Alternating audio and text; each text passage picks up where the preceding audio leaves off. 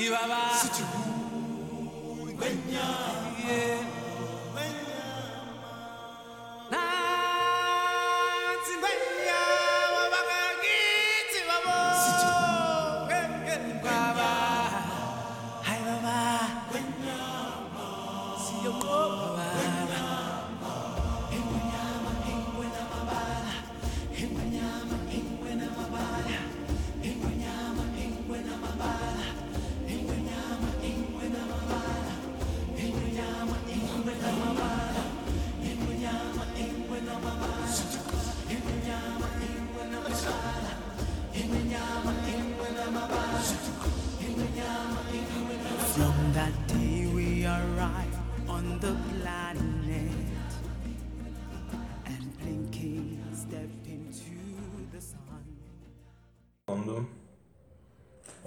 É, rapaz, deixa eu te falar uma coisa. Desde Sério. março, cara.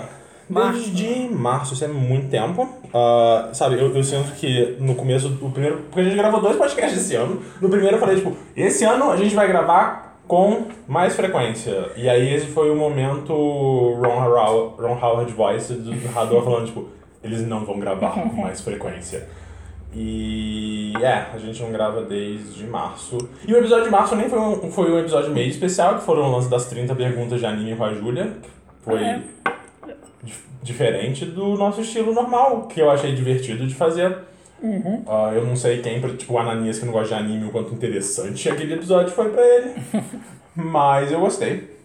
Ah, mas a gente ficou muito tempo sem gravar. Verdade. Ah, em parte porque a gente estava ocupado esse semestre, mas em parte também por falta de organização nossa. Não é como se eu aparecer aqui na sua casa e a gente gravar por três horas fosse ser um grande sacrifício. E pelo menos por mim não é como se durante esses seis meses eu nunca tivesse tido esse espaço de três horas pra vir aqui, mas enfim. É, realmente foi, foi um semestre muito. Ah, foi foda. Pô, fiz três artigos. Que noção, três artigos. Eu. Três, fuck eu. É, eu ainda não formei. ah, eu não sei se eu cheguei a falar isso aqui a última vez, mas eu não consegui uma matéria que me deixaria formar esse semestre. Então eu só vou formar agora no segundo semestre, se tudo der certo, começar a fazer TCC, essas coisas todas. Tá na berola. Ah, a gente vai fazer nossa última matéria juntos. Qual mesmo? Questões filosóficas aplicadas ao estudo. O que que acontece? Eu, eu e a Amanda, a gente fez o seguinte, Hum. tipo... Ele escolheu uma matéria, eu escolhi uma matéria, a gente puxa essas duas matérias e a gente vai ver se a gente consegue... Ah não, quarta de manhã pode. Terça e quinta de manhã que não pode, porque terça e quinta de manhã a gente vai ter francês. Ó. Foi a escolha dela. Fala uma coisa em francês aí. Ah, oui, oui, mon chéri. Ah, c'est la vie, mon ami. Ah, mas. ah, e aí a gente vai fazer o francês instrumental 1, Maneiro. se a gente conseguir vaga. E aí, terça e quinta à noite, se a gente conseguir vaga, a gente vai fazer a matéria que eu escolhi, que é Ensinos Fundamentais em Literatura Grega. Que essa é a matéria mais Rodrigo que eu já vi em oito anos de UFJF. E parece muito legal. Tem uma que é Ensinos Fundamentais de Literatura Latina. Eu tô pensando, tipo, uh, e se eu for estudar literatura de- da Grécia e da Roma? Mas eu não sei ainda o que eu vou fazer da minha vida. Pode crer. Ah, tem a tal matéria da Carla que vai ser sobre filmes, que a gente não sabe se a gente vai fazer ou não. É um Não sei. tópico, né? É, Tópico. Eu vou fazer um tópico da, da Viscardi, porque ela merece. sim. E um da Célia, porque apesar de todo mundo ter as reticências acerca dela, Eu, go eu ela gostei. é boa. É porque eu gosto dessa. Eu gosto de moderna, então assim, eu gosto dela. É, eu, de novo, eu gostei bastante do, do, do período que eu tive com ela de moderna. Ah, foi quando a gente leu o Queijos Vermes, que é provavelmente o. Não, não que eu tenha um livro lido. que você leu na graduação. Não, não, mentira. Eu li também o livro do. Você leu a Utopia. Eu li também a Utopia, que é uma merda. E eu li o livro do. É difícil. Da matéria da Silvana. Ah, enfim, eu não lembro. Mas eu li, eu li, eu li. Ah, o escritor, não sei o que lá, Paula Brito. Isso, Paula Brito. Eu li o do Paula Brito, não li o do Lima Barreto. Pode crer. Esse, eu comprei ele, ele tá lá em casa, eu não abri ele, porque foi, todo, foi depois que a Silvana parou com a matéria e tal, e eu fiquei tipo, ah... E aí eu conversei com ela, ela falou tipo, ah, não, quem... Eu vou passar todo mundo que fez pelo menos uma das duas, como eu não, como eu não tô dando as aulas por motivos dela, Ah, ela falou, tipo, ah, quem fizer qualquer uma das duas passa, porque quem, eu não tô dando aula, eu não, eu não posso... eu- ela não se sentiu confortável. Assim, se você não fez nada justo ela não te passar, mas se você fez um dos dois, você passava. E eu acabei Fazendo. ah, não lendo o livro do Lima Barreto, escrito pela Lilia Schwartz. E você vai fazer sobre o Frank? Não o Aguiar, mas os. Ah, então, eu tava conversando com ela, e aí várias coisas ah, diferentes. Eu não sei se eu falei isso aqui antes ou se eu falei com você, mas foi uma coisa que surgiu recentemente, que é... Eu tenho esse conhecido, o Pedro, que ele é amigo de um amigo meu do ensino médio. Ah, é, é engraçado porque ele estudou na academia por muito tempo, acho que quase que a infância toda dele, só que ele era tipo 3 anos mais novo que eu, então eu não faço ideia de quem ele era na academia. E ele já formou em história, ah, então toda vez que eu encontro com ele eu me sinto velho. É. Porque ele é uma pessoa mais nova que eu, que estudou na mesma escola que eu, que, tá, que já fez o mesmo curso que eu tô fazendo, já tá formado. Ah, e aí ele, ele me falou que tipo, ah, porque eu falei, tipo, pô, eu queria fazer uma coisa sobre a antiga, só que fazer antiga é complicada, Ludmilla não. Não. Ele falou, ah.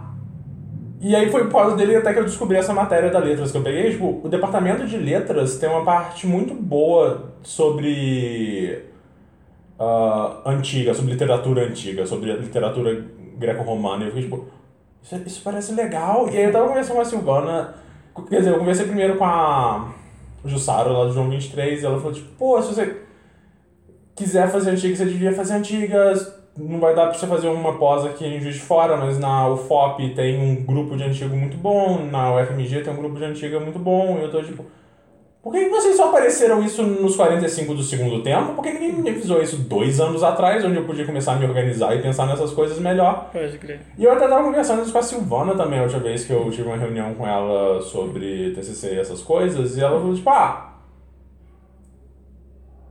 Ela, ela, ela falou uma coisa meio óbvia, mas que eu odeio quando as pessoas falam pra mim, porque eu não gosto de ter que chegar nesse momento, é tipo, Rodrigo, você tem que escolher o que você quer da sua vida? Eu tô tipo, não, me diz o que eu quero da minha vida, porque eu não sei, eu não gosto de fazer escolhas, isso é muita pressão. E ela falou tipo, ah, sabe, se você quiser fazer isso sobre Frankenstein e tal, é legal, é, eu acho que é um, é tópico interessante, ela até sugeriu não expandir, mas mudar o foco e, e- e pensar. Porque ela, ela tava lendo o meu projeto e aí ela tava falando, tipo, ah, uma ideia que eu tive enquanto eu li o seu projeto é da, talvez sair um pouco só do Frankenstein e da ideia da ficção científica e tentar focar no, o que que na literatura do século XIX inglesa é, é a ideia de terror. E, e aí a gente começou a falar de tipo, ah, pô, século XIX na Inglaterra é quando saiu Frankenstein, é quando saiu O Médico e o Monstro, é quando saiu Drácula, é a época que tinha os Penny Dreadfuls, que são é, é, essas histórias similar com. ah, Qual que é o nome daquele tipo de literatura do Nordeste que É, é, Cordel? isso. Que é as coisas de você lançar uma coisa serializada na, entre aspas, bancas da época, que você vende, tipo, ah, um capítulo por semana, e aí as pessoas vão lendo, e que é, depois os Estados Unidos virou a literatura de polpa, o, o que é a ideia do, do Pulp Fiction e tal. Então, os Penny Dreadfuls eram isso, tanto que o nome, é, tipo, ah, eles custavam um, um penny, que eu, não- eu não sei quanto... Quanto vale? É, tipo, sei lá, 10 centavos, alguma coisa assim. E eram histórias de terror. Daí vem o Dreadful. Então, talvez. ah, talvez ampliar. Ampliar não, de novo, mudar o foco da, só o Frankenstein pra essa coisa da ideia do horror e do terror. Que é uma ideia super interessante. Eu gosto bastante de terror. Eu, seria uma- um, um bom motivo pra eu parar e ler o Drácula que eu tenho lá em casa, só que ele é tipo um tijolo. Eu sempre fico um pouco de preguiça, mas eu quero ler o Drácula, então. Eu não sei ainda. E, e aí tem muita gente falando, tipo, ah, você devia tentar simplesmente jogar tudo que você fez de século XIX fora e, e conversar com a Ludmilla e tentar fazer algum, alguma coisa de antiga e depois seguir. Porque é uma coisa que a, a própria Silvana falou, tipo, Rodrigo, você quer fazer antiga? Vai, sabe, vai dar trabalho? Vai. Mas uma coisa que ela e a Jussara falaram, tipo, quase não tem especialista de antiga no Brasil. Ah, e essa foi uma coisa que a, a, a Jussara falou, mais especificamente, tipo, pô, se você gosta de antiga, vai, vai atrás de antiga, porque não tem ninguém, que- não tem nenhum especialista de antiga no Brasil. Mas- É, é, é uma coisa que ah, aparentemente aqui no Brasil não faz tanto sucesso, que eu não entendo. Ah, e a, o exemplo que a, a Silvana deu foi, tipo, você pode fazer isso e virar um especialista em contemporânea 1 e tentar, talvez, um- um- uma vaga, sei lá, pra Moderna 2 ou contemporânea 1, alguma coisa assim. E tem várias pessoas que podem fazer isso. Mas, quando a Ludmilla se aposentar, e a Ludmilla vai se aposentar, quantas pessoas vão, vão, tá, vão poder concorrer pela vaga dela de antiga? Pode. Então. E ela falou, tipo, ah, eu, é- essa é uma coisa que você tem que pensar também. Eu tô tipo. De novo, por que ninguém me avisou isso dois anos atrás? É, você tem seis meses aí, então, né? É, é foda. eu Pra fazer o projeto. Você falou em terror. Eu tinha uma coisa, tem uma coisa pra falar com você. Com vocês, né? Tô falando com, não só com você, mas com todo mundo. Falei pra poucas pessoas. E é sério, né? Zoeira não. Cara, eu tive um, um encontro sobrenatural. Não, ri não, filho da puta. Ok, ok. não, tá? Aí- E, cara, sério, foi foda. É... Pô, desde pequeno, assim, cara, eu sempre ouvi muitas histórias e nunca tinha acontecido nada comigo, assim, sabe? Ah, ouvi um vulto, ou escutei a, a voz de alguma coisa e tal. E acho que não só no meu convívio, acho que talvez no seu convívio também, você escuta histórias, né? Ah, fulano viu uma coisa, aconteceu alguma coisa, né? Mano do céu, quando eu durmo, eu durmo igual uma pedra, eu vou lá pra um durmo e tal. Essa semana eu dormi, pá, dormi. E, cara, e eu acordei do nada. Mas sabe quando você quando você acorda assim, parece que alguém apertou o botão e dá o boot no computador, né? eu acordei. E quando eu acordei assim, você sabe como é que é meu quarto, né? Tem minha cama e de frente à minha cama tem a porta, né? Para vocês conseguirem enxergar o layout. Quando eu acordei, velho, eu vi um. Um. Não posso falar. Uma silhueta, né? Uma silhueta humanoide, digamos assim, né? Com os olhos assim, brilhantes, olhando pra mim, diretamente. Pá. Normalmente, no mundo animal, são duas coisas que, que podem ocorrer em momentos de adrenalina, momentos tensos. É, ou você paralisa, você cristaliza, ele se dá um freeze, ou você vai pra cima. Uhum. Juro pra você, Rodrigo, eu acordei no solavanco, olhei a situação, ah, tá um pouquinho machucado aqui. Eu fui, tava pra frente, de frente pra cama, então tava de frente pra porta. Eu fui pra cima e dei um soco Uau. na minha porta. Um soco mesmo. Aham. Pau! E liguei a luz, fiquei assim, assustadaço, assim, da minha mão tava, tava, só tava um machucadinho agora, mas com a mão doendo pra caralho e tal, e eu fiquei assim, caralho, tal, tal, tal. Eu sei que pode, existem várias é, explicações para o sobrenatural e tal, tanto é que depois disso eu dormi de boa e tal, liguei, falei com minha mãe, falei com meu pai e tal, e os últimos dias eu estou conseguindo dormir de boa, mas foi uma coisa muito bizarra, cara. Porque uma teoria minha é que talvez, sei lá, sei lá, eu sonhei, aí quando eu acordei, tipo, deu um bug no meu, meu olho, o sonho ainda ficou no meu olho, tá ligado? Tipo, assim, não sei. É, não, eu. Eu, ah, eu não sei se vai ser o Rodrigo super cético falando Uhum. isso, mas existem várias, várias histórias disso, ah, principalmente de pessoas que têm paralisia, Paralisia do sono, crer. Então, é, eu não sei. Mas eu não fiquei paralisado. Ah, no não. Brasil, eu dei um soco na porta, Mas, assim, Eu Você não. Talvez você tivesse ficado paralisado um tempo, você, consi- você só ficou consciente depois, ou você ficou talvez um, um momento paralisado na sua cama e depois, quando você, teve, quando você teve movimento do seu corpo, você imediatamente ligou em 220 e deu um, Aquela um parada- Superman Punch na sua porta, você pulou da cama na. Não sei. Cara, Rio de Janeiro, mas você tá. Tipo assim, você nem pensa, tem um demônio aqui, tem alguém na minha casa roubando, tá ligado? Então, eu, eu, eu supostamente vi duas coisas quando eu era criança. Eu morava no Rio ainda, então eu tinha entre 5 e 8 anos. 5 e 7, quer dizer. Ah, uma vez. eh, Eu morava num apartamento no Rio que o meu quarto, a porta do meu quarto dava, dava de frente para a porta do banheiro, tinha o corredor. Você seguia. Numa ponta do corredor tava o quarto dos meus pais, do lado do meu quarto, do quarto meu e do meu irmão. Então, então deixa eu olhar aqui. Meu quarto, corredor. Na frente do meu quarto, ah, banheiro. Do. pra. A esquerda de quem tá saindo do meu quarto, quarto dos meus pais. E a direita, a cozinha e a sala.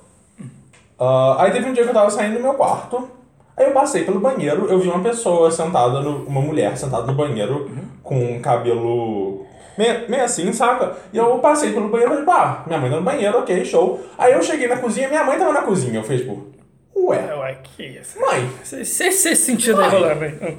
você não tava no banheiro? Ela falou, tipo, não, eu tô aqui há muito tempo. Eu falei, ah, então, com licença. Aí eu voltei no banheiro, não tinha ninguém no banheiro. Ok, Ah, isso foi uma coisa.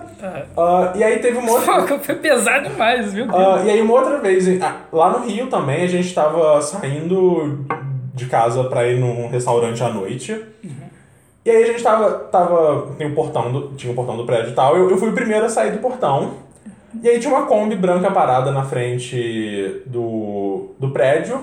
E eu vi um cara encostado na Kombi com os braços cruzados no chapéu olhando pra baixo assim também. Eu falei, pá, um cara meio esquisito, estranho. Eu- Deixa eu falar com a minha mãe, porque eu me senti meio desconfortável. Eu falei, tipo, mãe, aquele cara é meio estranho. Ela falou, tipo, Ah, Que cara. Que cara. Aí eu olhei pra trás e não tinha ninguém encostado na Kombi.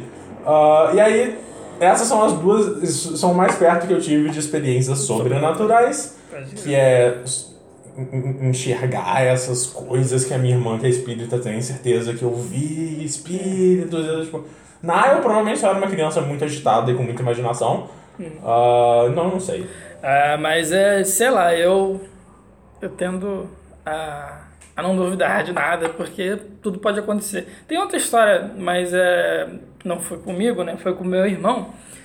E tem dentro dessas correntes espíritas, e, é, dizem que o lugar, quando, um lugar que aconteceu algum tipo de catástrofe, ou tipo, sei lá, genocídio, coisa assim, assassinatos, etc., ele costuma ser carregado. O livro que você me deu do casal Warren. Warren, ele explica bastante tal isso. E ótimo livro, por sinal.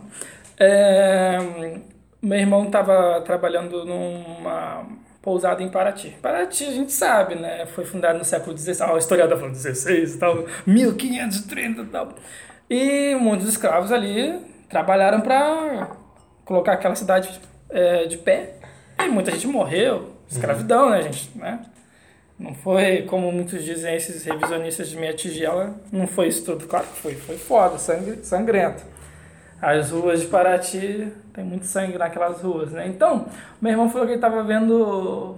ah, tava na sala das câmeras. Quando ele falou isso, eu fiquei assim, cara, sala de câmera, muito anos 80, sabe? Tipo, vamos aqui a sala das câmeras. ele Sim, tava sim. na sala das câmeras, é, tomando um cafezinho dele e vendo dando uma checada, né? Cara, ele falou que tinha. é, ah, só pra explicar, pra não falar assim, ah, ah, deve ter acontecido isso, isso, aquilo. Não, meu irmão fez a ronda primeiro, pá, tudo, tudo certinho. Depois desceu pra sala de cabeça. Ele falou que, tipo, no último andar é, tinha um, uma pessoa negra com vestes, tipo, do século XVI, vestes de, de escravo, né? tipo, parado, olhando pra câmera. Olhando pra câmera, não, não olhando pra câmera, como posso falar? Olhando pra direção da câmera, não olhando Aham. diretamente pra Sim, câmera. sim, né? Ah, e meu irmão falou, caralho, fudeu, que ele veio, fechou a porta, né? E ficou lá até de manhã. E depois ele saiu do emprego, tá ligado? Tipo isso. Então, assim, pô, é, normalmente quando a gente escuta uma história de, de, de uma pessoa que não tá tão próxima de você, do seu vínculo, né? Afetivo, ou sanguíneo, é mais fácil de você duvidar e tal, mas é, até hoje, quando eu vou conversar com ele sobre essa situação, ele fica meio assim, meio bolado, sabe? Tanto é que, que quando a gente. é, quando eu falei essa parada que aconteceu comigo essa semana, ele falou, pô, é sinistro, né? A gente brinca um pouquinho, né? Porque meu irmão gosta do Constantine. Aí ele fala, tem um meia-noite, né? Eu vou chamar o meia-noite. Mas, ah, é isso aí, né? O sobrenatural tá aí. Vamos- É, eu, eu não sei, tal- talvez o, o apartamento, o prédio ou o apartamento onde a gente morava no Rio fosse. Porque eu tava lembrando uma história da, da minha mãe. que Ela tava falando, tipo, ah, não, pô, eu tava. A gente morava lá, ainda no Rio. Ela falou, pô, sonhei essa noite com um amigo meu de de Fora, que eu não vejo há muito tempo, ele tá doente e tal, foi estranho, ele bateu, no sonho ele bateu aqui na porta e falou, pô, Soraya, eu gosto muito de você, até a próxima, a gente não vai se ver por um tempo.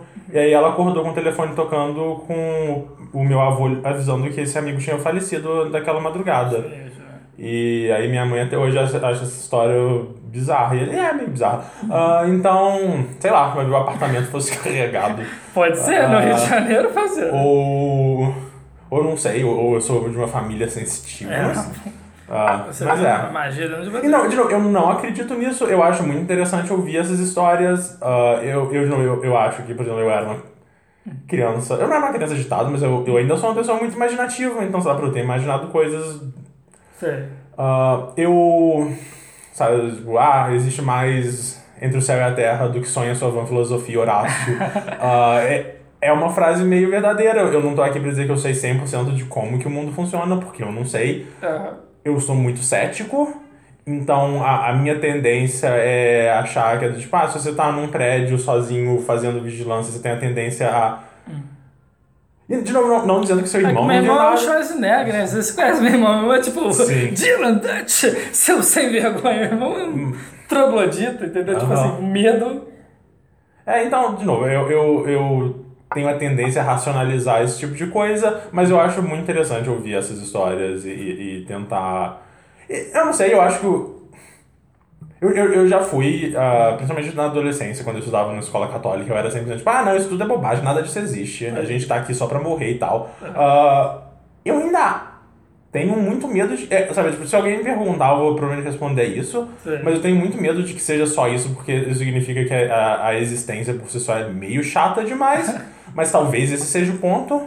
Talvez isso seja o meu niilismo falando que é tipo, nada, na, não tem um propósito. O As coisas, niilismo. as coisas são chatas mesmo e a gente é só um bando de átomo passeando pelo espaço por um período em média de 80 anos. Se a gente não acabar com, o- com a vida na Terra antes. E não é. É estranho. Mas é só uma coisa assim que eu achei é, que tem gente que fala que quando você conversa sobre, muito, sobre um assunto, ou você. Assim, você vê. Vou dar um exemplo que é, foge um pouco, mas faz sentido. Quando você é, tem uma lance da influência, né? Então, assim, por exemplo, que. cara, se você começa a assistir. É, é muito bobo essa comparação, mas é muito, faz muito sentido. Eu terminei de assistir o Full Metal Brotherhood. E, cara, o- os irmãos Eric, eles estudam bastante. Sim. Aquilo me motivou, tipo assim, pô, esses caras estão estudando pra caralho, eu vou estudar. Então, eu ficava pensando em estudar, pensando em um monte de coisa e tal. Então, quando eu assistia muitos filmes de terror, quando eu era criança, eu ficava pensando, meu Deus, eu tive muitos problemas quando eu era criança, né? De ficar, ah, meu Deus e tal. Só que o que eu achei, que eu achei assim, bizarro, é que, cara, eu tava. Não tinha visto nada de terror, eu tava só estudando japonês, que não retardado aqui em casa, e aconteceu. Mas. É. Aquele lance, né? Tipo. Tá aí, né? Tamo aí. Ah, Tá tranquilo. É, eu, eu gosto muito de terror, eu acho que voltando e fechando o ciclo da, da coisa. Eu gosto muito de terror. Eu tenho um problema de que eu acho que geralmente terror ah, ele é feito de uma forma muito barata. Não, não, não só, tipo, ah, filme de terror tem um orçamento pequeno, que costuma ser verdade também. Mas é tipo, ah, é muito fácil você fazer um negócio só, tipo, "Ah!" E é tipo, ah, você leva um susto, porque você ainda é um animal e tem uma parte ah, defendendo, animalesca do, do seu corpo. Quando seu, uma coisa pula na sua cara fazendo muito barulho, a sua tendência é achar que você tá tipo, em perigo e aí você toma um susto. E é muito fácil fazer isso. Então, sei lá, eu, eu acho que a gente tá vivendo uma leva de bons filmes modernos de terror.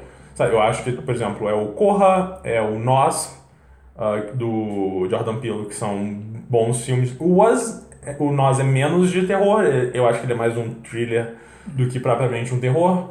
Mas o Corra, ele é um filme de terror muito interessante. Ah, Hereditary é, é um ótimo filme de terror. O final é meio brega, mas eu acho que de forma geral ele funciona muito bem. Ele tem na Amazon Prime, caso interessa, interesse as pessoas. Ah, a Bruxa é um bom filme de terror. A Bruxa é um filme de terror. É. Ah, eu diria que sim. Ah, eu tive a experiência menos de terror possível porque eu e um amigo meu, a gente ficou fazendo piada do filme o filme todo no cinema, de um jeito que um, um outro amigo nosso, não, ele, a gente saiu do cinema e ele só reclamou da gente, o que foi tipo a primeira de várias vezes que as pessoas iam começar a reclamar da, de como que eu falo muito no cinema. Foi uma coisa que eu, eu, eu, eu e a Amanda fomos criticados quando a gente foi assistir Rei Leão, que a gente não calava a boca. A gente recebeu um shh ah, no meio do filme. Ah, meu irmão criticou porque eu tava cantando baixinho as músicas. Em minha defesa, eu vou cantar as músicas, eu não me importo. É Rei Leão, porra. Mas. Não. Então, a, a- É, eu, eu. A bruxa, eu, eu, eu, eu acho que a minha experiência foi. Eu, eu não tive. Estragaram essa experiência. Você Não, estragou eu essa experiência. estraguei a minha experiência, a experiência de pessoas. Sabe, tipo, eu, eu me incomodo mais com o que eu fiz na bruxa do que o que eu fiz no Rei Leão. Ah, porque a gente tava realmente rindo e tal. Tipo, ah, o, o cara que faz o pai da família meio que parece o Nicolas Cage, só que ele é muito bombado, então ele é o Nicolas Cage bombado, e a gente começou a fazer um monte de piada por causa disso. Toda vez que o Black Phillip aparecia, a gente morria de rir dele. Ah, então eu tenho até que. re- Eu quero até rever a bruxa, até porque tá no Netflix, então é fácil de ver.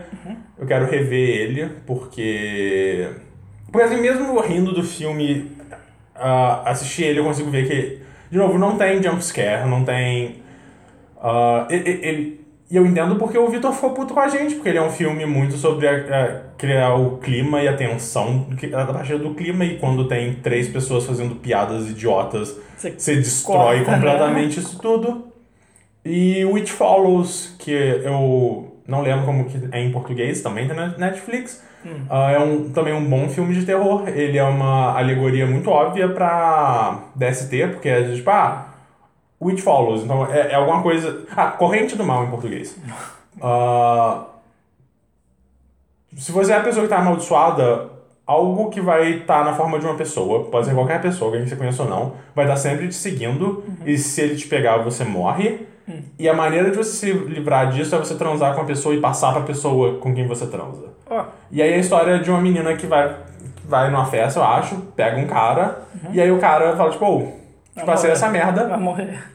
Problema seu, se vira, um beijo e um abraço, até a próxima. Seven Days. Ah, e aí o, o filme ela tentando lidar com isso, ver o que ela vai fazer e tal. É um bom filme de terror que também tem na Netflix. Então eu. ah, eu acho que eles são bons filmes de terror, então tem.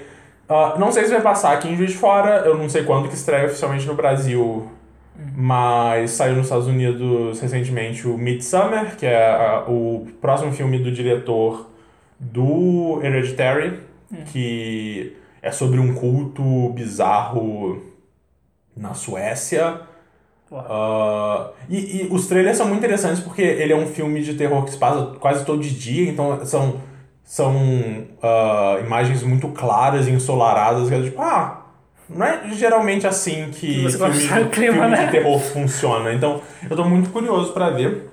Ah, tem um filme que eu vi, que foi recomendação do. que eu vi por causa do podcast que o Patrick Klepek fa- fazia com a esposa dele sobre filmes de terror que chama The Ritual. Ah, eu acho que é o de É o- 2016. É o que tem o Anthony Hopkins. Não, não. Então, porque tem esse do Anthony Hopkins e tem um que saiu mais recentemente que é, é um- uma produção inglesa, que são esses amigos que estão no final dos 20, início dos 30, e eu acho que um, um deles tá pra casar, e eles estão tipo, não, porque a gente tem que fazer uma última viagem, não sei o quê. Aí passa um tempo e um dos amigos morrem, e aí eles acabam fazendo essa viagem que esse amigo que morreu queria fazer, e aí eles vão pra, sei lá, algum lugar do leste europeu, e aí eles vão fazer uma trilha esquisita, e aí o filme começa com aquele- aquelas paisagens, aqueles morros descampados lindos e tal. E aí eles se perdem, e aí quer dizer, um deles quebra a perna e vai, vai levar muito tempo pra eles voltarem, e aí eles, no lugar de voltarem pela trilha, eles, eles começam a atravessar uma floresta. E aí eles se perdem na floresta e começam a dar merda na floresta. Ah, é bem legal, eu gostei bastante. Ah, as pessoas comparam. As pessoas comparam todo filme de terror que se passa na floresta com a Bruxa de Blair. Eu não gosto de Bruxa de Blair, eu achei. Eu vi ele. Primeiro? Você O primeiro. Eu, eu vi ele, tipo, ano passado, retrasado. Mas você já Foi a primeira vez. É, é. Minha mãe tem, tem a história, tipo, ela foi ver com a minha irmã no Imagina cinema. os dois lá, vendo o filme. Então, foram as duas e elas achavam que o filme era real. Minha mãe eu, fala que as duas saíram chorando, Chorando. de medo do filme. Então, sabe, eu acho que se você fez parte dessa. da- desse momento, desse zeitgeist do Bruxa de Blair, eu consigo entender. Eu assistindo ele, sei lá, em 2018, foi tipo. Ah! Você já assistiu o Sexto Sentido? Não, eu nunca vi esse sentido Assim, porque. é, um dia você assiste pra ver se você também tem esse lance da, da geração ou de. É, assim, o- ele não é datado, mas. Mas, mas, por exemplo, o- um dos filmes de terror que eu mais gosto, que eu também vi, sei lá, em 2017, 2015, alguma coisa assim, é, foi o, o chamado americano, e eu acho que ele é um dos melhores filmes de terror que eu já vi. Assiste o original. Eu não assisti o original, eu assisti, eu comecei a assistir o Grito original e eu dormi assistindo o Grito original. Eu achei muito parado. Mas é porque você, você mesmo me falou isso, eu guardo isso até hoje, que o jeito de escrever o roteiro oriental, asiático é diferente. Sim, então, sim, por isso sim. que você pensa, ah, que Ah, não, não, sim, sim. Eu, eu, Em algum momento eu, eu pretendo, talvez.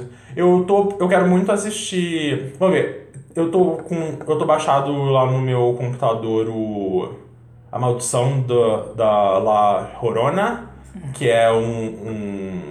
Eu acho que ele se passa no Warren Cinematic Universe, que é, é o universo do Invocação do Mal, a Freira, a Annabelle. Eu acho que ele também se passa passa nesse universo, e aí é sobre eh, esse mito que eu não conheço muito mexicano, da Chorona, que eu não sei exatamente o que, que é, mas eu baixei ele pra assistir. Ah, E é, eu não sei, saiu Annabelle 3, eu não vi ainda, ainda não saiu pra baixar em boa qualidade também, então Então tem que esperar. eu vou assistir, apesar de eu não gostar de nenhum dos dois primeiros Annabelles. Mas, é. Não, acho que assisti sozinho um. Foi, O foi. 1 eu vi no cinema, foi uma experiência patética de tão ruim que aquele filme. A única parte divertida pra mim foi que eu tenho um amigo, eu tinha um amigo que é muito medroso, então ele tomava susto muito fácil, e era muito divertido ver ele Ele tomando morreu, susto com qualquer coisa. Não, ele só não é mais meu amigo. Ah, o maluco É, lá, né? sim. Pode crer. Ah, então. Foi, é- é- essa foi a diversão pra mim. Foi, foi ver ele gritando de 10 em 10 minutos com cada jumpscare. E eu vejo, tipo, ah, ok. É engraçado ver filme de terror com ele porque ele sente medo de tudo. Acho que falta. Tem que voltar os filmes com os assassinos. Tipo Jasonzão. Mas tem então, mais, pô, não tem. Saiu ano passado o- uma continuação do. Não, sexta-feira 13 eu, eu, saiu uma continuação do Halloween. Ah, o Michael. E aí anunciaram. ah, o que acontece? Teve o primeiro Halloween. E aí depois teve 500 mil Halloweens. Aí tipo. Tinha, sei lá, o Halloween 2000, ele só contava os dois primeiros. E aí outros não contavam. Enfim, esse fala, tipo, foda-se as continuações, só existe o primeiro. E aí tem, tem o, o de 2016, que eu achei meio fraco, né? Mas ele fez sucesso. E aí na Comic Con eles anunciaram mais dois, um que vai sair ano que vem e outro vai sair em 2022, eu acho. Mas é, Que são, são franquias que não acabam, né? O Jason, o, o próprio Fred Krueger também, né? Que é o Hora do Pesadelo e tal. Voltar. Mas isso aí, chega de terror? Uhum. Que legal. Nem esperava falar de filmes de terror, a gente falou. Tiramos leite de pedra, talvez? Não sei. Ah, então, Então, deixa eu só. Eu, eu, eu, eu, eu sinto que eu preciso tirar isso da frente. Não, eu- é porque eu, eu- é uma coisa que, dado quem eu sou e, com- e principalmente as pessoas que escutam, que me seguem no Twitter, é do tipo, ah, Rei Leão. ah, Ah, deixa eu falar antes, posso falar? É que você vai falar que você viu o filme com alta qualidade. Mas Rei Leão é o seguinte. Eu nunca tinha. Todo mundo sabe, o pessoal escuta, eu Uhum. não tinha assistido o filme, assisti. Achei muito legal. uhum. Bom, gostei. Gostei, foi uma experiência maneira. Não fui, não, não teve, não consegui no, na estreia, na pré-estreia com vocês. Uhum. E eu fui assistir o Rei Leão no Xvideos. no Xvideos. Cara, é assim, ah, eu tenho uma coisa dentro do meu coração que é, é o seguinte, esse negócio de remake não é pra mim, não é pra mim, igual o Cavaleiro Zodíaco, pô, eu sou um fãzão de Cavaleiro Zodíaco, amo, só que eu assisti o da Netflix. Eu não né? assisti isso. Todo mundo falou tão mal que eu tava tipo, ah, eu vou Mas seguir em eu frente. assisti com, com, com essa coisa na, na cabeça. Não é pra mim, é pra uma nova geração. O Rei Leão também. É li, até no Xvideos, que a qualidade é zoada, eu percebi que o filme é bonito. Bonito pra caralho. Sim, Assim, é de cair o queixo. sim, eu tenho coisas pra falar sobre o visual desse filme. Muito bonito. Só que é uma coisa muito marcante. Pra, isso é legal porque é uma opinião Uhum. de uma pessoa que não tem um vínculo igual ao seu no filme. ó. Uma coisa que é, que é marcante no filme é a liberdade que eles têm de, de brincar com a realidade durante as músicas, etc e tal. Não dá pra transportar isso pra um live action e tal. não- É só uma coisa que eu tô comparando e tal, né? E, cara, eu não senti aquela emoção. A- mesmo não tendo o vínculo é, emotivo com o filme, eu assisti o filme assim, ah, ok. Só que eu- na animação, eu, caraca, eu senti aquela coisa assim, aquele, aquele coraçãozinho quentinho. E uma coisa que agora eu vou, vou comparar, me foda-se. Uma coisa que eu, que eu, que eu não gostei foi a música Be Prepared. Por quê? Por quê? Por quê? Por quê? Porque uma coisa assim, cara, primeiro que a gente tem que trabalhar é o seguinte, quem que dublou o, o Scar? É o Jeremy Irons. Então não tem nem como, né? Não tem nem como. Mas eu achei que a adaptação ficou, ok, bem legal, assim, no... no- Mas não tem como, velho, não tem como, velho. Que é muito bom, velho. É uma música que eu escuto às vezes. Ah, vou botar uma música da sim, Disney sim. pra ouvir, tá ligado? Como é que eu boto? Tirando isso, eu acho que pra essa geração vai servir, porque o meu sobrinho tá doido pra assistir. E tem seis anos, sabe? Tipo assim, ele vê aquilo lá e fala, caralho! Aham. Não é pra gente, é pros outros, sabe? Não, não, sim, não. Ah, eu, já, é isso aí. eu já falei um zilhão de vezes. O Rei Leão original é o meu filme favorito da vida, toda essa coisa. Então. Sabe, então, é, é, é. Rei Leão é uma coisa muito estranha pra mim, porque eu, como via de regra, eu, tendo, eu gosto de ser uma pessoa muito crítica. E quando eu digo crítica, eu não quero nem dizer necessariamente, ah, não, eu vou procurar defeitos, mas eu, tipo, pensar criticamente nas coisas. Eu não quero só. Eu, eu, eu sou contra toda vez que alguém fala, tipo, ah, não, só desligar o cérebro e assistir. Não! É, não, é sabe? não, quando, é quando você desliga o cérebro, você tá morto. Ah, então, eu- por mais que eu esteja, sei lá, vendo um desenho ou vendo um, um Velozes e Furiosos, eu quero pensar criticamente no que que tá acontecendo. Mas virar, se desliga. Não, não, sabe? Tipo, eu.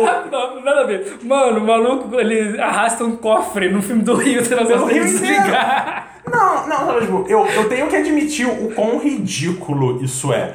Mas é bom. Mas eu gosto, eu, eu, eu acho legal, sabe? Tipo, sei lá, pra mim, eles arrastarem cofre pelo Rio de Janeiro não é tão diferente, sei lá, do outro levantar uma cidade do leste europeu durante um filme, ou um alien roxo estalar o dedo e metade do universo morrer, sabe? Tipo, são todas coisas ridículas. A questão é que Velozes e Furiosos, as pessoas acham que ele porque o primeiro filme, ele é meio que não... Porque ele, Velozes e Furiosos vai se tornando mais ah, fantástico e super-heróico conforme a série foi passando de um jeito que a- a- as pessoas que, sei lá, assistiram os três primeiros, eh, elas acham que, tipo, ah, não, é esse filme de racha e tal. É tipo, não, Velozes e Furiosos não é isso já tem muito tempo. Velozes e Furiosos virou uma, uma outra parada. Sabe, eu comparo hoje muito mais Velozes, e- Velozes e Furiosos, muito mais, sei lá, com os filmes da Marvel do que, por exemplo, o filme do Need for Speed que saiu um tempo. Pode crer. eles são super-heróis. É, é- um filme de mecha, só que no lugar de serem robôs gigantes são carros. E eles são super-heróis. Mas enfim, voltando pra Rei Leão. Ah, e é o meu filme favorito, eu gosto muito. Ah, ele é o filme que mais me desarma como uma pessoa que tenta fazer as coisas criticamente, sabe? Tipo, Saí, saiu o primeiro trailer, que é o James Earl Jones falando sobre a coisa, tipo, ah, onde o sol toca é o seu reino, não sei o que, sabe? Ou com a música do Hans Zimmer no fundo e o James Earl Jones fala, tipo, ah, meu, foi tipo 100%, eu voltei a ter 5 anos de idade quando eu via a fita do Rei Leão uma vez por dia, no mínimo. Então é, é muito difícil, foi toda... E aí foi toda uma coisa. E começaram a sair os trailers. Ah, desde o começo eu não gosto da escolha visual que eles fizeram. Eu entendo porque eles fizeram. E dentro da proposta de vamos fazer o filme mais realista do mundo, eu acho que é assustador que aqueles bichos sejam computação gráfica, porque em vários momentos, se você tirasse a música do fundo e colocasse um britânico narrando, tipo, ah, eu tô assistindo um documentário da BBC. Exatamente. E. Sabe, eu, eu acho que existe um mérito dentro de. Uma, de avanço na computação gráfica pra você conseguir fazer uma coisa dessas. Eu não gosto dessa escolha, porque uma das. Porque. ah, o desenho original e animações de forma geral, elas usam muito do cartunesco pra expressar emoções, sabe? Tipo, mesmo eles sendo todos animais no desenho, eles têm expressões faciais. Você, quando o, o Simba come a, a minhoca pela primeira vez, ele faz uma careta de uma forma que aquele, aquele boneco de CG não conseguiria fazer. Quer dizer, sabe, tipo, tecnicamente eu acho que dá pra você modelar aquele boneco pra fazer uma careta ia ficar esquisitíssimo. Exatamente. Ah, então, de novo, não gosto dessa, dessa escolha. Essa escolha é. Eu entendo porque eles fizeram. Eu não, eu, eu não tenho particular. Sabe, tipo, eu não sou um, um animador, eu não sou um artista conceitual para poder dizer como que eles fariam ah, essa mescla da animação original com um CGI semi-realista pra fazer ficar bom. Sabe, eu, eu vi uns photoshops que tipo, ah, vamos pegar esses leões, vamos colocar tipo o Simba com a juba que tem aquela franja que ele tem e os olhos maiores e mais emotivos e só ficou bizarríssimo. Mas não, é, Sabe, porque as pessoas estavam falando ah, não, porque essas fotos conseguem ser pior do que o, o original, não sei o que. Tipo, sim, mas essas são fotos feitas em Photoshop pelos fãs. Eu acho que, de novo, a, Disney tem a vantagem do dinheiro infinito para poder fazer algo diferente e, e, e ter a equipe com quantas pessoas eles quiserem, com os talentos que eles quiserem para conseguir fazer alguma outra coisa. Não gosto desse estilo, mas dentro desse estilo ele é um filme lindo. Pergunta, pergunta, Ah. pergunta. E dentro do, do visual, você acha que hum, o Scar, ele é um personagem que ele, ele chama atenção. Uhum. É, não só pela atuação de voz original, mas também pelo lance do visual mesmo. Sim. Eu, eu, assim, eu achei bem zoado. Tipo assim, o fato dele não ter uma juba preta que, tipo assim, o que, que era? Era tipo assim, luz e escuridão. Você Aham. pegava um Mufasa, Sim. lá altivo. Que nem eu te falei, não sei se eu falei no podcast ou Aham. fora do podcast, que o Mufasa ele passava uma coisa assim, cara, esse cara, esse cara, ele é. Ele é o rei. Esse é o rei, ele é realeza. Sim, sim, sim. E o, os caras não, ele era, pô, o maluco ali, aquela juba preta, pá, malandragem, andando, bolando e tal, do jeito sarcástico. Sim, sim, sim. Ah, o, o Scar é com certeza o personagem que mais mudou nesse filme. Um caquítico. Porra. Sim, sim. A, a impressão que dá é que o Scar, é- ele é um leão que tá doente. Ele parece que ele não come direito. Ah, eu entendo as mudanças que foram feitas pro Scar. O Scar do... De, o Scar do... de- Eu amo o Scar do desenho. O Scar do desenho provavelmente top 10, pers- top 5 personagens mais importantes pra quem eu sou hoje, que mais me influenciaram. O Scar tá neles. Ah, então... Mas não dá pra você fazer o Scar com esse nível de reality, sabe? Tipo, é Ah, mas coisa que você... tem leões de juba preta. Eles- Não, não, não, tá. Eu, eu- o visual é outra coisa, sabe? Tipo, eu acho que eles podiam ter feito a cicatriz mais acentuada. Ah, pode crer. Eles podiam ter feito várias outras escolhas. Eu entendo, sabe, de novo, ah, o Scar do desenho, ele é um vilão de um musical, ele é um vilão de um desenho mesmo. Ele é exagerado, ele é sarcástico, ele é flamboyante e pomposo. E eu adoro isso nele.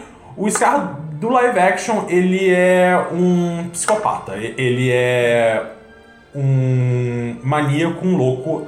Ah, tanto que é, é a diferença do Be Prepared do original. pro- Porque então, esse Be Prepared, eu tenho certeza absoluta que ele foi uma coisa que foi colocada de última hora Exatamente. porque o John Favreau falou que não ia ter Be Prepared e Tá, tá. a internet, comigo incluso, entrou em piripaque, porque é a minha música favorita do original. Então eles- juntaram coisa. Mas qu- quando você para pra assistir o, o, o espetáculo visual que é o Be Prepared no desenho, não dá pra você fazer isso com esse estilo, sabe? Tipo, tem uma marcha nazista ali no meio, tem uma parte que o chão começa a rachar e pedras começam a sair do chão, tem hienas batucando num- numa costela de animal morto. Não dá pra você fazer isso nesse filme. E não combina com esse Scar. Esse Scar ah, maníaco. ah, e não, de novo, ele foi o que mais mudou. Eu acho que esse discurso rítmico que virou Be Prepared, eu, eu acho. Ele ele é meio militar, tem uma coisa meio do, do Scar querendo. O Scar sendo mais é- é essa figura. Porque a gente nunca viu o Scar sendo propriamente rei no, no filme original. A gente meio que, tipo. Que é uma coisa que o, o, o live action faz, ele, ele expande em algumas coisas, ele mostra. Porque no, no original nunca é falado exatamente o porquê a, a, Terra do Reino ah, ficou desolada. Esse filme tenta explicar mais, que é tipo, ah, os caras deixou as hienas caçarem quando elas quisessem, então elas caçavam o tempo todo porque as hienas estão sempre com fome, então eh, elas começaram a matar mais rápido do que os animais conseguiam, conseguiam se reproduzir. Isso ah, afetou o ciclo da vida, e aí agora os bandos estão ou, ou indo pra longe da Terra do Rei, ou eles simplesmente acabaram por causa das hienas, não, não, não. Então te- tem um esforço de se ah, explicar mais. A Nala tem um pouco mais de personalidade, mas ainda assim não é o bastante, porque eles provavelmente só conseguiram que a Beyoncé ficasse num buff de captura de voz por um dia. Então ela tem um pouco mais de fala que no original, mas porque no original ela tem tipo três falas. Então nesse ela tem seis. Ah, então, yay! Mais Nala! Ah, e. Então eles tentam fazer essas coisas, sabe? Tipo, eles tentam explicar um pouco mais da saída da Nala pra ir atrás de ajuda antes dela achar o Simba. Eles explicam um pouco mais do. do da comunidade em que o Timão e Pumba moram, porque no, no desenho original só são os, ele, o Simba e o Pumba, não tem mais nenhum animal lá. Nesse tem tipo, ah, eles vivem nessa comunidade de animais herbívoros e tal. Então tem um pouco disso, eles tentam expandir um pouco mais, ah, eles fizeram, eles mudaram completamente ah, como as hienas funcionam de uma maneira que eu achei interessante, eu vi muita gente que não gostou, eu gostei. Ah, mas é um filme que as pessoas já sabem se elas gostam dele ou não, só, só de tipo, que, qual a sua opinião do filme original? O que, que você acha do visual desse filme? Você tendo essas duas informações, você sabe se você vai gostar desse filme ou não. Eu gostei, eu achei legal, é, é, é, eu acho que o elenco tá fantástico, ah, o Jeremy Irons é incrível como Scarta, mas o, eu preciso ler o nome dele porque o nome dele é difícil, o Chiwetel Ejiofor, ele tá ótimo como Scar, ele passa essa coisa de ser mais assustador e mais psicopático, enquanto o Jeremy Irons passa essa coisa mais flamboyante, ah, o James Earl Jones sendo James Earl Jones, ah, a Beyoncé tá lá, eu não sou um fã de música, eu não conheço, a, porque eu, eu vi muita gente falando quando saiu o primeiro trailer que ela fala, que é tipo, pô, toda vez que a Nala falar, eu vou ver a Beyoncé e não vou ver a Nala, eu fico tipo, eu não conheço a voz da Beyoncé, então pra mim vai ser só, só uma mulher falando, se você falasse que, que é a Jane Smith, a mulher aleatória número 2 não ia fazer diferença, porque de novo, a voz- o Donald Glover tá ótimo. Ah, eu acho que ele cantando o Can You Feel the Lo- Love Tonight, a voz dele não se exalta tanto. Ele no Hakuna Matata tá fantástico. Ah, o, o, Seth, o Seth Rogen tá surpreendentemente bom como Pumba. Gostei bastante do John Oliver como Zazu. Não conheço quem faz o Timão, mas ele tá ok. Ah, Ah, tem uns piadinhas legais. mas, sim, eu, eu gosto do papel do Timão e Pumba de serem meio que o Deadpool desse filme. Ele- Eles são eles estão meio que piscando pra tela. tipo, A gente sabe que isso é um remake. Vamos fazer piada disso. Hum, sabe, tipo, eu, eu, eu acho que eles não pesam muito a mão na- em fazer essas quebras de quarta parede de um jeito que fica legal, sabe? Tem, tem a quebra de expectativa durante Hakuna Matata, que eu acho bem engraçado. Então eu gostei das músicas. Ah, é uma pena que Be Prepared não seja a, a música apoteótica que ela é no original, mas eu entendo porque foi feita assim. Gostei do filme, sabe? É, não vi o Aladdin ainda, quero ver. É. Ah, o, o Alex falou. Um Ele bi até- já bateu um bi já, né? Oi? Eu vi a notícia que bateu um bi. Bateu, bateu. O Rei Leão vai bater daqui a pouco também. Bate. Ah, e a Disney vai dominar o mundo. Mas ah, eu quero ver. Ainda não saiu pra baixar em boa qualidade, eu não consegui ver no cinema. Eu só escutei as músicas, gosto bastante das músicas, quero muito ver o Will Smith. Todo mundo fala que é tipo. Quando, quando o filme dá a chance do Will Smith ser o, o próprio personagem, não fazer limitar o, o Robin Williams, ele é um bom gênio. Então, assim, não sei ainda, então guardo o julgamento pra quando eu assistir.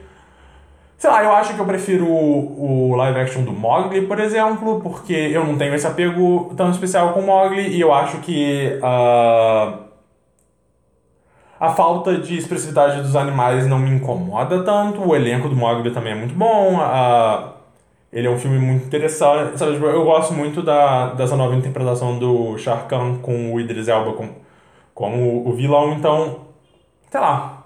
E os dois são do João Favreau, lá, lá, lá, lá. Também não vi Dumbo. Eu baixei Dumbo. Já foi, já, já saiu. Já, Dumbo já tem pra Dumbo baixar em alta é- qualidade. É com o Tim Burton. Do Tim Burton com a Eva Green, tem o. Danny DeVito, Danny DeVito, o. Michelle Pfeiffer, sacanagem. Não, não, mas tem o Batman do, do Tim Burton, o, Michael Keaton. O Michael Keaton, O então.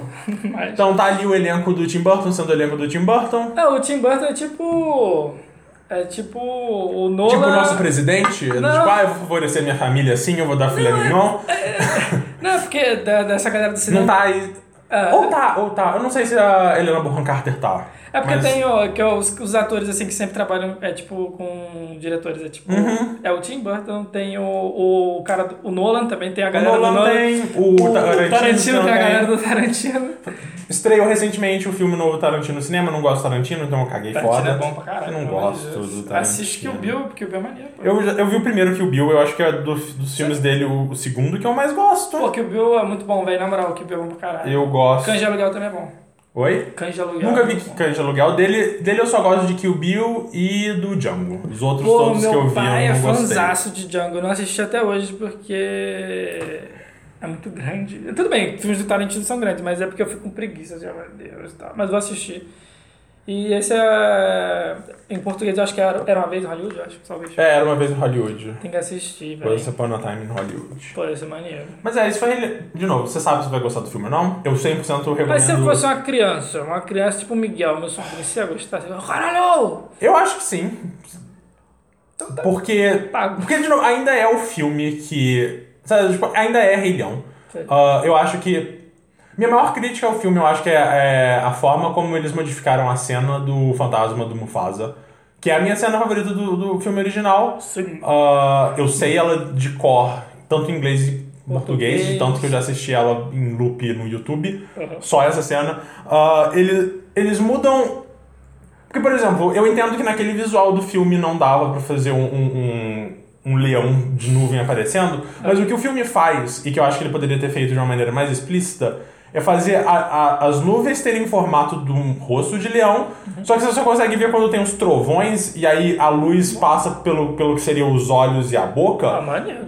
Mas só tem, tipo, uns três trovões, então no geral são só nuvens normais, e às vezes quando tem um trovão você fala, tipo, Peraí, eu peraí. acho que tem um rosto de leão ali, não sei. Então eu acho que eles podiam ter mostrado mais o rosto, mas só o rosto, enfim.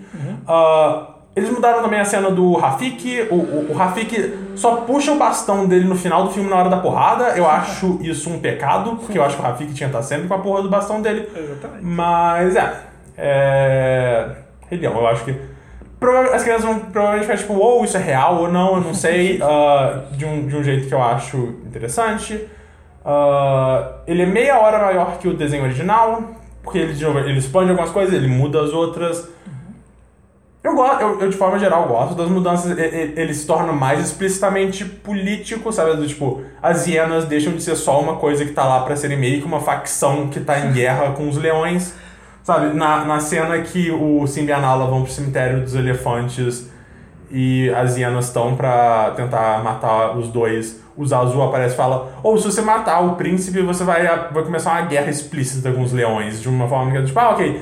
Existe um pouco mais de consciência de que esse é um filme sobre divisões políticas, de certa forma. E eu acho decisões interessantes, mas. É, Teve um maluco, eu não lembro quem foi o maluco, mas eu vi rodando no Twitter falando que o Scar era o líder revolucionário que queria, tipo assim, dar uma vida melhor pras hienas. Ah, não. tipo assim, o Scar, não, não, não, não. Assim, você pode Aham. ter várias visões políticas sobre Rei Leão, mas uma Aham. coisa assim, o Scar não queria bem de hiena nenhuma. Não, não, não, não. Ele não é um líder revolucionário. Vou, vou. Tá, tem muita desigualdade aqui, meu Ah, sim, pau. sim, sim. É, Scar é porque Rei Leão já, já, já- É. o original ele já tem tempo bastante para as pessoas começarem a ter é, é, essas leituras um pouco mais extravagantes e tentar, tipo, na, o na ah, uma coisa que eu achei interessante na mudança que eles fazem nesse filme é, é que o Scar tem um interesse amoroso na mãe do Simba, que isso reflete mais para a história do próprio Hamlet, porque quando o pai do. O, quando o tio do Hamlet mata o pai do Hamlet, eu não lembro o nome deles agora. ah, o tio dele se casa com a mãe dele. Então tem um pouco. e- e- Ele conversa um pouco mais com a, a história original de uma forma que eu acho interessante. Mas, ah, de novo, eu 100% recomendo que vocês escutem as músicas, elas estão legais. Ah, eu não gostei das músicas dubladas, eu não assisti dublado, eu tenho pouco interesse.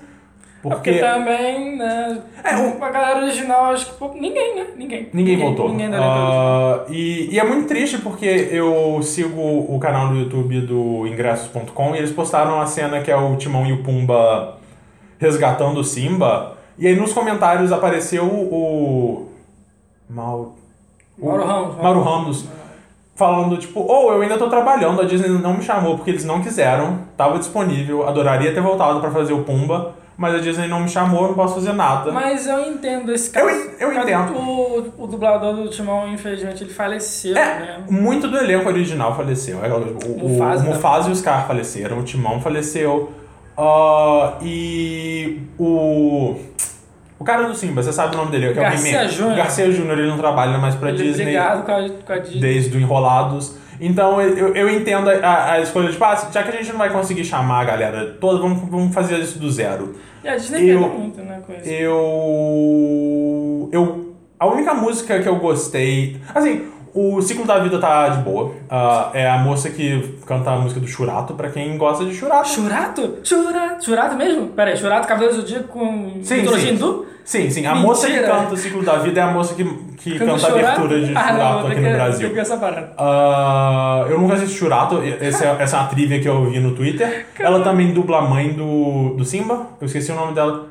Qual que é a mãe de Simba? O nome da mãe de Simba? Eu esqueci, é. Ninguém lembra o nome da mãe de Simba. za, não é com Za, Za. ah. Mas enfim, ah, a única música que eu preferi, que eu gostei bastante, foi o O Que Eu Quero Mais É Ser Rei, porque o, o garoto que canta como Simba criança, ele canta muito bem. Ao contrário do cara que canta como Simba adulto, ele canta muito mal. Quem chamou esse cara, ele estraga o Hakuna Matata de um jeito Garcia, né? que. Ou tinha que ser alguém que sabe cantar, saca? Do, tipo, e, aí, e aí eu acho que. De novo, é, é- é foda comparar qualquer pessoa com o Donald Glover como cantor, mas no Hakuna Matata, quando o Donald Glover aparece e começa a cantar como Simba adulto, ele meio que coloca a própria versão dele do Hakuna Matata, ele dá uma mudada no, ritmo, na forma como ele canta, ele canta de uma maneira um pouco mais relaxada. Ah, e aí eu não sei o quanto que é o cara não saber cantar, o quanto que é a direção de dublagem, porque ele só tentou imitar o Donald Glover e falhou miseravelmente. E eu também não gostei do dele cantando o o Nessa Noite o Amor Chegou. Eu não gostei da tal da Isa, que aparentemente é uma cantora relativamente famosa. Que. Sarabi. Sarabi é a mãe do Simba. Ah, mas aparentemente é ela que é a Nala. Não faço ideia de quem seja a Isa. Não achei. ah, eu não. e Não consegui avaliá-la direito, porque toda vez que o cara cantava como Simba, eu ficava tipo. "Blá, O que, que vocês fizeram com essa música? Mas enfim. A gente tá falando há mais tempo do que eu queria de Rei Leão, porque eu só queria falar, tipo, Rei Leão é ok. É, seu filme. Ah, de novo, Você eu pode. 100% recomendo abre o YouTube, abre o Spotify, onde quer que você escute música e escuta ah, a, a Trilha sonora. em inglês, porque o Donald Glover tá fazendo um bom trabalho. Escuta as duas pra se comparar. É, escuta, escuta em português uma vez e, e toda vez que você ouve o Simba adulto cantando, você fica com nervoso e para. Sabe? Então é, é isso. Ah, eu gostei. Spirit da, da Beyoncé é ok. Eu, é, A música criada pra esse filme, né? Sim, sim. Mas que ela, ela, ela aparece por, por um minuto no filme e, e ela não. É. Ela não é nem uma música cantada pela. pela Nala, é só uma música que tá no filme. Ah, de um jeito que, por exemplo, a Amanda, que gosta muito da música e da Beyoncé, ela ficou meio incomodada. Eu fiquei tipo, eu não ligo. Mas. É. Rei Leão, é ok. Mas aí, Ah, e aí? Então. Então, você falou. Tem, tem uma coisa. Ah, uma coisa, um, um- um adendo muito rápido que eu quero fazer, porque a gente tava falando de Rei Leão e música e tal, musicais. Saiu ah, sexta-feira no Spotify e sites de música a versão gravada de Hadestown. Hadestown é um musical novo da Broadway que conta a história do Orfeu e da. Eurídice. Oi? Eurídice. e da Euridice em forma de um musical. Ah, o, a parte do meu Twitter que gosta de musical, eu ainda não, eu ainda não parei pra escutar. Não tem uma versão gravada, infelizmente, pra eu poder assistir. Mas ah, a, a, a- galera que curte musical no meu Twitter fala que, pô, é, é muito bom. É o novo Hamilton e não sei o que. Vai ser o novo musical que vai estourar entre as pessoas que não gostam de musical. Tem não sei o quê. Não sei qual que é o estilo musical. Então não, não vai. Eu. Mas então, eu tô muito curioso porque. ah, é um musical sobre mitologia grega, então eu já tô 100% aqui pra isso porque eu amo mitologia grega. Ainda não parei pra escutar, só, só sei lá, serviço de anúncio. Talvez no próximo podcast eu tenha tempo de escutar e eu pare pra falar um pouco sobre musical, mas assim. ah, a Lindsay Ellie, que é uma crítica de cinema e literatura e musicais, assim, ela, ela ela viu e ela comentou no Twitter que ela ficou tipo uma semana pensando no musical e que ela chorou o tempo todo. Então, tipo, quero muito ouvir. Queria muito que tivesse uma versão gravada eu assistir também. Mas até a última vez que eu olhei no Pirate Bay, a única coisa que tinha pra baixar era o álbum conceitual que a, a criadora lançou em 2010, que ela expandiu pra virar um musical de 40 músicas, acho que 2017 ou 2018, eu não lembro. E aí a versão gravada, estilo a versão gravada que tem de Hamilton, saiu na sexta-feira. Ó, E então, quero ouvir. Tem, sei lá, Tem no Spotify, que é onde aparentemente onde os jovens escutam música hoje em dia. Tô esperando sair pra baixar porque eu não gosto de ouvir música por streaming. Ah, e aí eu quero sentar e ouvir porque é um musical e é mitologia grega. Não, mitologia grega. Bom, esse, é- esse é um mito muito interessante, está presente na cultura pop. Então, esse é um mito, esse é um dos poucos mitos que eu vou dizer, eu conheço causa de Cavaleiros do Zodíaco. Não, e esse é um mito que ele, ele existe em outras mitologias também, tipo na, na cristã, na judaica, existe a história de. Peraí, alguém em Ló, que, que tipo, tipo, Deus vai lá, peraí, acho que é Sodoma e Gamorra, aí acontece as tretas e acontece o seguinte, Deus vai lá e dá um porradão na cidade pra destruir, só que ela não olha pra trás, é a mulher do Ló, se eu não me engano, ela olha pra trás, então enfim, enfim, a, a, a, a mito- esse mito ele existe em outras, né? Sim, em sim. outras é, histórias, mitologias, etc. É, é, eu, é porque, como chama Hadestown, eu achei que originalmente fosse ser a história da Perséfone, mas parece que não, é a história do Orfeus indo atrás da Eurídice no Hades e tem todo o lance de que não pode olhar pra trás, lá lá lá lá. Toca a musiquinha. Ah, e de novo, é muito estranho porque, tipo, eu, eu sou uma pessoa que gosta muito de mitologia grega. E, e- esse é o mito que, quando eu penso nele, eu penso em Cavaleiro do Zodíaco. Porque a Exatamente. primeira vez que eu ouvi falar dele foi em Cavaleiro do Zodíaco. Saga Hades, tá ligado? E, Cavaleiro sim. de prata, mas tão forte quanto um Cavaleiro de Ouro. Eu gosto muito dessa, dessa saga. Pô, você falou de, de mitologia grega. E é um. É um. Pode falar. É um, um- uma área que tá. Como a gente falou, né, agora. Que é muito difícil você pesquisar. Também a minha área é muito difícil. Porque eu sou do Japão. Você, mitologia grega, eu sou do Japão. E, cara, esse semestre, como eu falei, a gente foi um semestre muito complicado, muito cheio. Escrevi três artigos, foi foda.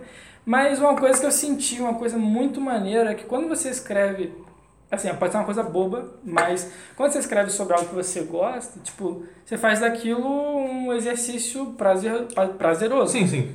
Prazeroso, né? Sim. E pra nossa disciplina. Qual que é a disciplina mesmo? Até esqueci do Leandro, meu Deus. República 12. República 2. né? É, eu fiz. Cara, eu fiz um. Ele pediu um paper, né? Só que ficou no o meu ficou no tamanho de um artigo. Aham. E eu não me lembro quem falou pra. Quem pediu no Twitter pra gente falar um pouco sobre o que a gente faz, o que a gente Uhum. produz, né? Aí eu queria falar um pouco Uhum. sobre o, sobre o que eu escrevi. É muito Uhum. interessante, né? Não sei se você já ouviu falar ah, é, de uma organização de imigrantes japoneses que durante a Segunda Guerra Mundial eles não acreditavam que o Japão tivesse perdido o conflito, né? E o que aconteceu foi que ah, ocorreu um, um racha dentro da comunidade de descendentes, né? Japoneses lá concentrados na região de São Paulo. E o pô, o Leandro, ele deu a oportunidade da gente escolher qualquer tema, né? Ele deu o recorte temporal bem generoso, né? Uhum. Ah, começando acho que de 33, ou de 30 até o final da Segunda Guerra, se quisesse, então. E eu escolhi ah, falar sobre essa sobre esse grupo de japoneses, Uhum. só que falando, provando, né, apontando outros caminhos de interpretação, que eles tinham motivos para acreditar que o Japão não tinha, não tinha perdido a guerra, né? Ah, então é o seguinte, cara. É, eu fui lá atrás, tipo, lá, lá no Naruto, você, pra você não ficar boiando na conversa, a Materaço, né? Já sabe, né? Susanoo, a Materaço, Izanagi, Izanami Sim, sim. para provar que voltando bem lá atrás, o Japão é o seguinte, cara. Existe o Shintoísmo, que é uma religião do Japão mesmo, Uhum. e que dentro da, da cosmogonia, é isso? Cosmogonia? É. Já é shintoísta, o Japão ele foi feito com carinho pelos deuses e o imperador ele é um descendente direto, Uhum. né, da deusa, mas é pica do pica, Rafael, professor, mas pica a, a Joana Dark era ninja, mas mas é importante do panteão Uhum. shintoísta, que é a Materaço, que não é um golpe, mas sim uma deusa. Mas eu gosto do golpe, é muito legal. É bem bonito, esteticamente falando. Ah, e é uma loba em Okami. Exatamente. E é, o Japão, apesar de existir tipo esse mito do isolamento, Ah, o Japão é isolamento. Assim, vamos conversar, né? O Japão ficou isolado por um tempo, mas não foi um isolamento 100%. Eles tinham trocas. né? Como é que vai sobreviver? O Japão é uma ilha, né? É um, um arquipélago. É, durante a história, o Japão foi tendo sucessos bélicos é, muito importantes. Os mongóis, mongóis? É, os mongóis tentaram invadir o Japão, só que não conseguiram. né? Eles foram, assim, vamos lá, eles foram invadir, eles foram invadir tipo nessa no final do ano tem os taifu, né, os tufões no Japão, então eles não conseguiram. Daí que vem o termo kamikaze. Kamikaze, kami, que é kami? Deus. Aí, kaze, kaze é vento, então os ventos divinos, etc e tal. Os mongóis vieram, não, não deram nada. Sim, eu, eu, eu acho que é uma coisa que a humanidade levou muito tempo para descobrir como conceito é que você não invade mariticamente ilhas, sabe? Tipo, quantas pessoas invadiram a Inglaterra e deram certo? Na, sabe? É tipo, ah, por que que... Por que a Inglaterra tinha. Eu não sei como que tá o estado da marinha da Inglaterra ultimamente, mas como. Por que ao longo da história ninguém conseguiu vencer a, a marinha inglesa? Por que, que, sei lá, Napoleão nunca conseguiu invadir a Inglaterra? Porque eles são uma ilha, óbvio que a marinha deles é bom, sabe? Porque ninguém conseguiu pegar um, um- um navio e invadir o Japão. Porque eles são uma ilha, óbvio que eles entendem de navio. É isso ou eles morrem. Saca? Então, tipo, não faz isso. Espera chegar uns aviões e aí a gente conversa. Por aí. Enfim. E então os mongóis não tiveram sucesso. Tem até um anime que eu esqueci, mas que fala sobre esse momento, né, de tentativa de invasão. Foram três tentativas. Depois o Japão, ele teve os conflitos ali na Ásia, sucessos novamente, e o Japão venceu a Rússia numa guerra. Você tem noção? Tipo, e isso foi um momento ah, muito importante dentro do, do processo de, de infla, inflama, inflamação não existe, mas inflamação é outra doença, mas pro, o processo de, de fortificação desse nacionalismo japonês, porque foi um momento em que o Japão enfrenta uma potência ocidental e vence a Rússia. Tem que botar isso aqui em letras garrafais. Rússia, né? Aí, beleza.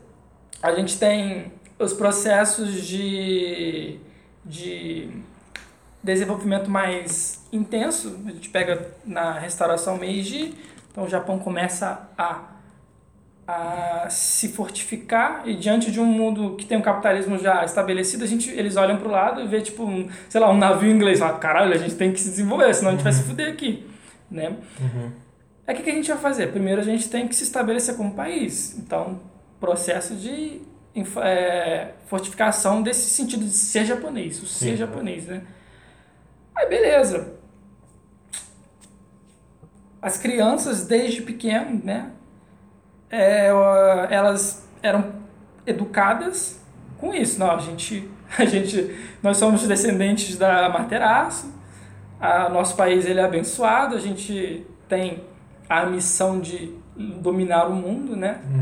Nosso imperador é um descendente direto da deusa. E eles, porra, beleza, tô acreditando nisso. A gente tá lutando guerra, não tá perdendo. A gente foi lá, venceu os russos. Beleza. Aí, mais pra frente, vamos pra frente. Aconteceu a Segunda Guerra Mundial, blá, blá, blá, blá. O Japão se fudeu, se fudeu forte. Só que tinha um grupo de imigrantes no Brasil, longe pra caralho, tá ligado?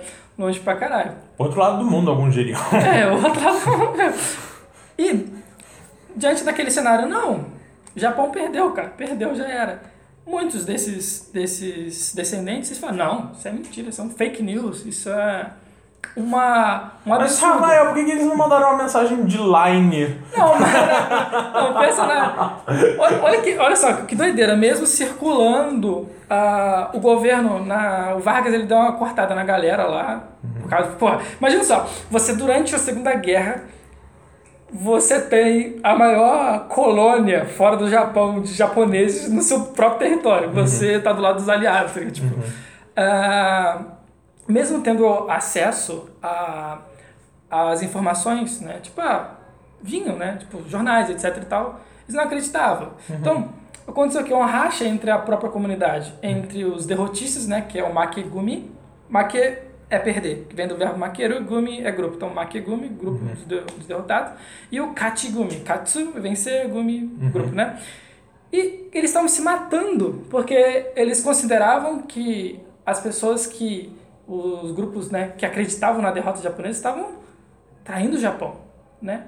E no, no trabalho, é, eu vou é, demonstrando através dessa construção do ser japonês como eles não eram. Assim, existem muita, muitas interpretações desse grupo de, de pessoas como doidos, sabe assim?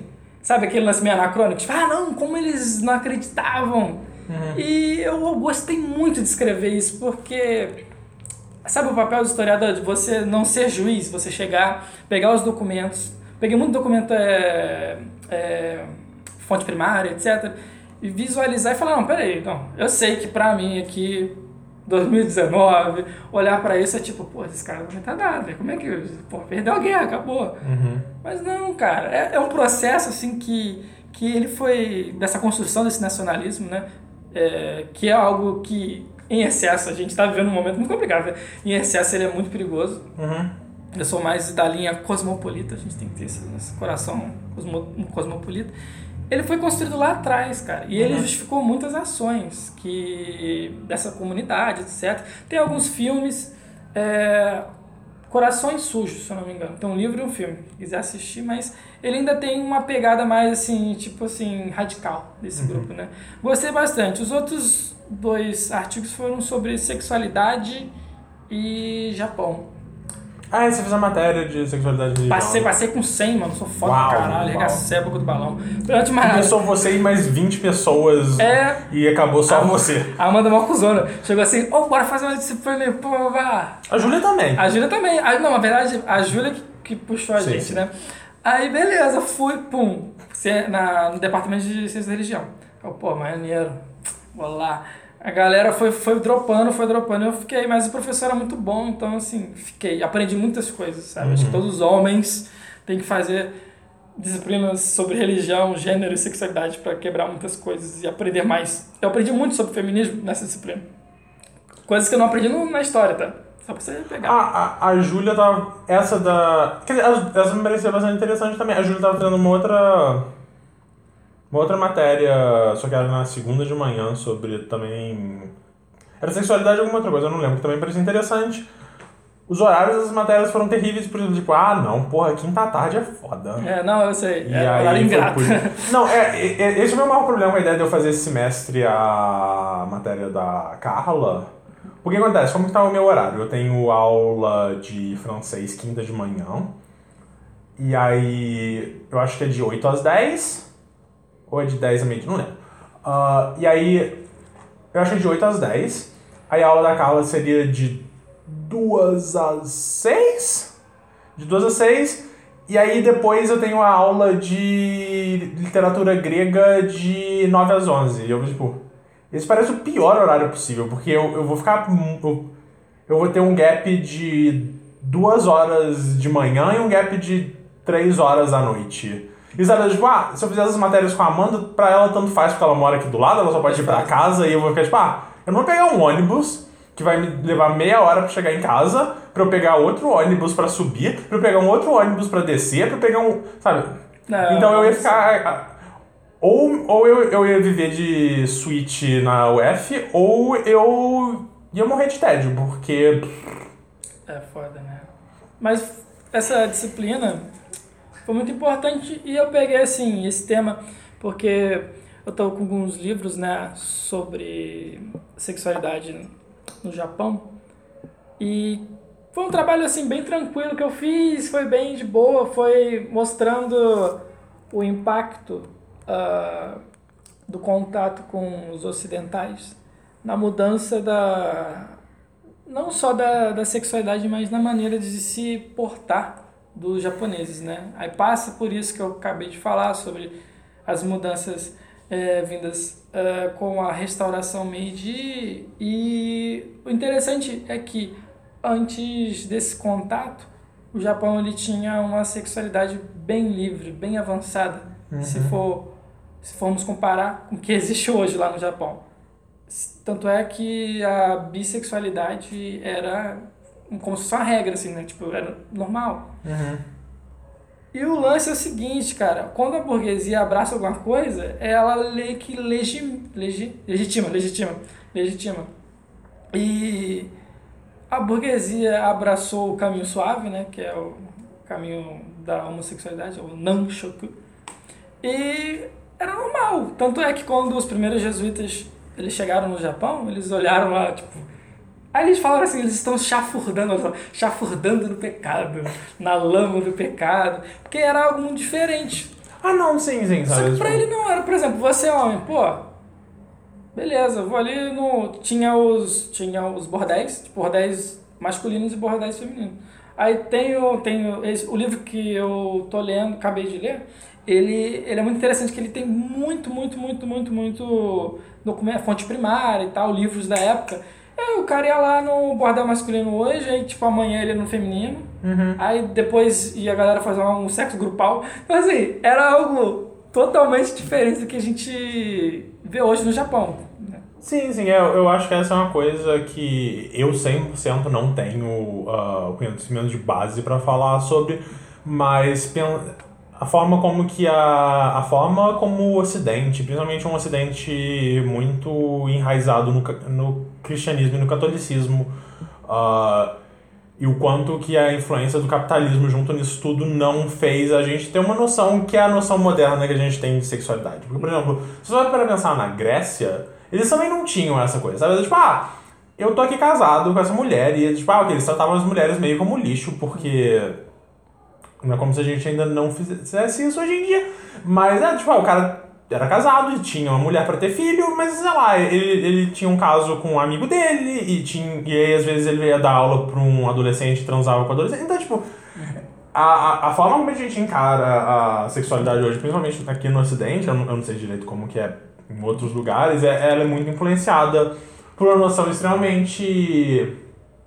ah, patriarcalista católica de tipo, ah, quem vai herdar as minhas terras? Então, a ideia da monogamia é uma coisa que vem muito de tipo. A única forma num mundo ah, que não dava pra você cientificamente provar se você era pai de alguém ou não, a única forma de você ter certeza de que você era o pai daquela criança era se sua mulher só tivesse feito sexo contigo. Então, muito da monogamia vem, vem disso, de tipo, ah, você agora só transa comigo porque aí eu tenho certeza que os meus filhos são meus, então as minhas terras podem ir pra essa criança quando eu morrer. Porque se você porque se a, se a sociedade fosse uma sociedade matrilinear, que a, a, a herança das coisas e a, a linhagem da família vem da mãe, isso é registrado em, em, por exemplo, em sociedades menores, em coisas mais de.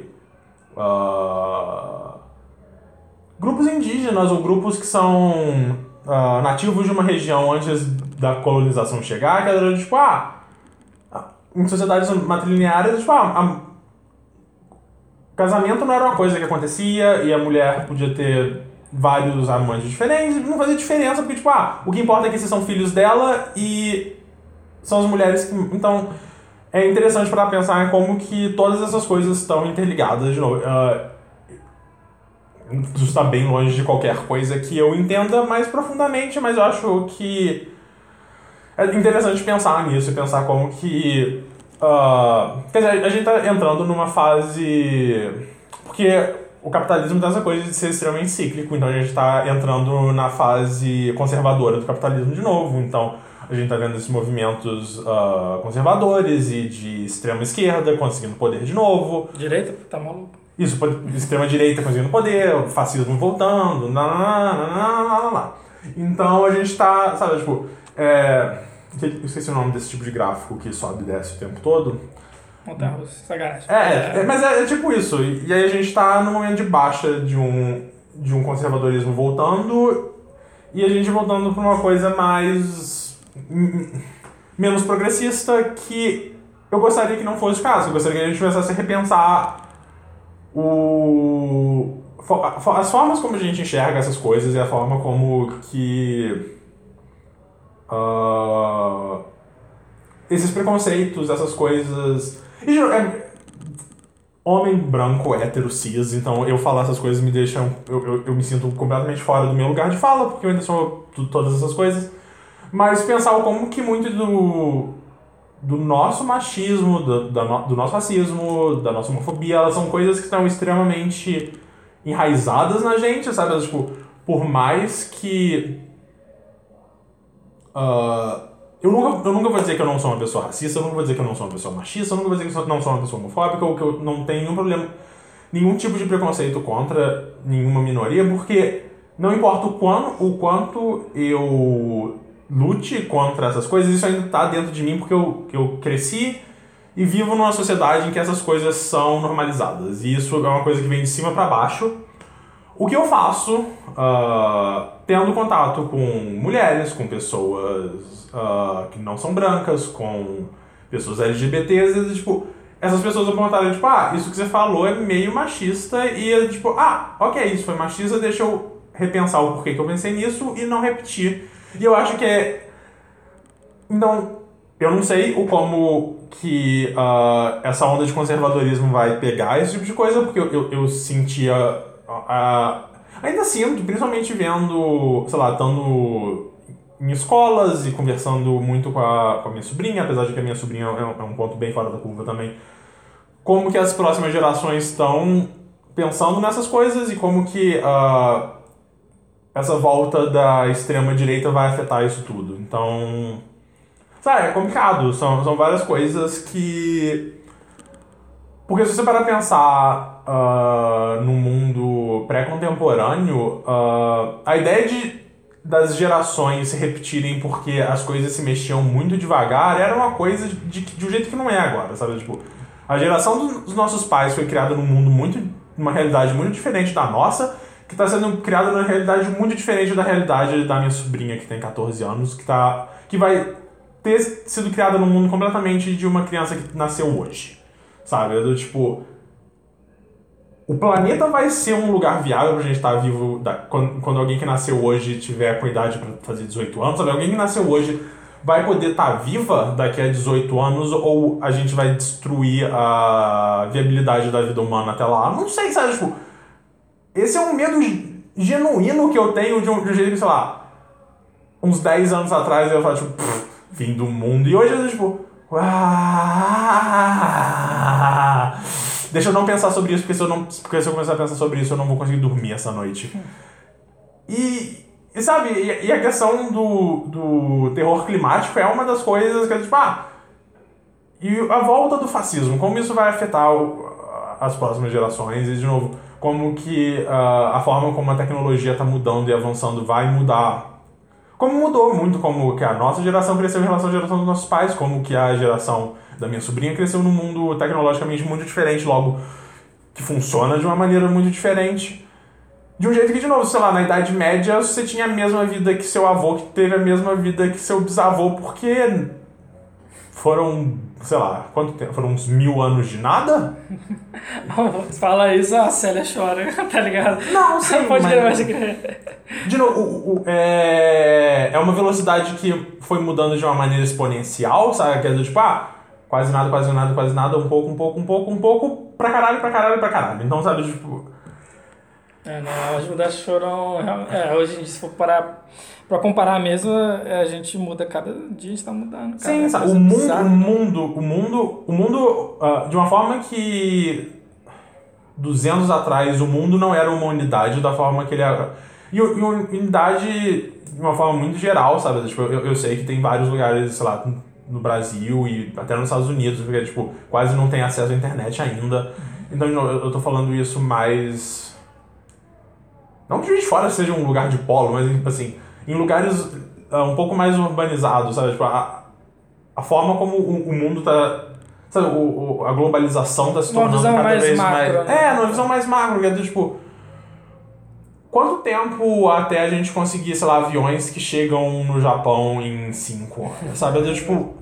Sabe, ainda vai levar um tempo, eu não sei como que estão os avanços no mundo da aeronáutica, e eu presumo que isso ainda vai levar um tempo, mas isso não tá, sabe, tipo, isso é algo pensável, eu acho, sabe, tipo, quanto tempo até todos os carros na rua serem automáticos? Menos do que eu achava há cinco anos atrás. Então, de novo, tá tudo acontecendo de um jeito muito rápido muito estranho que.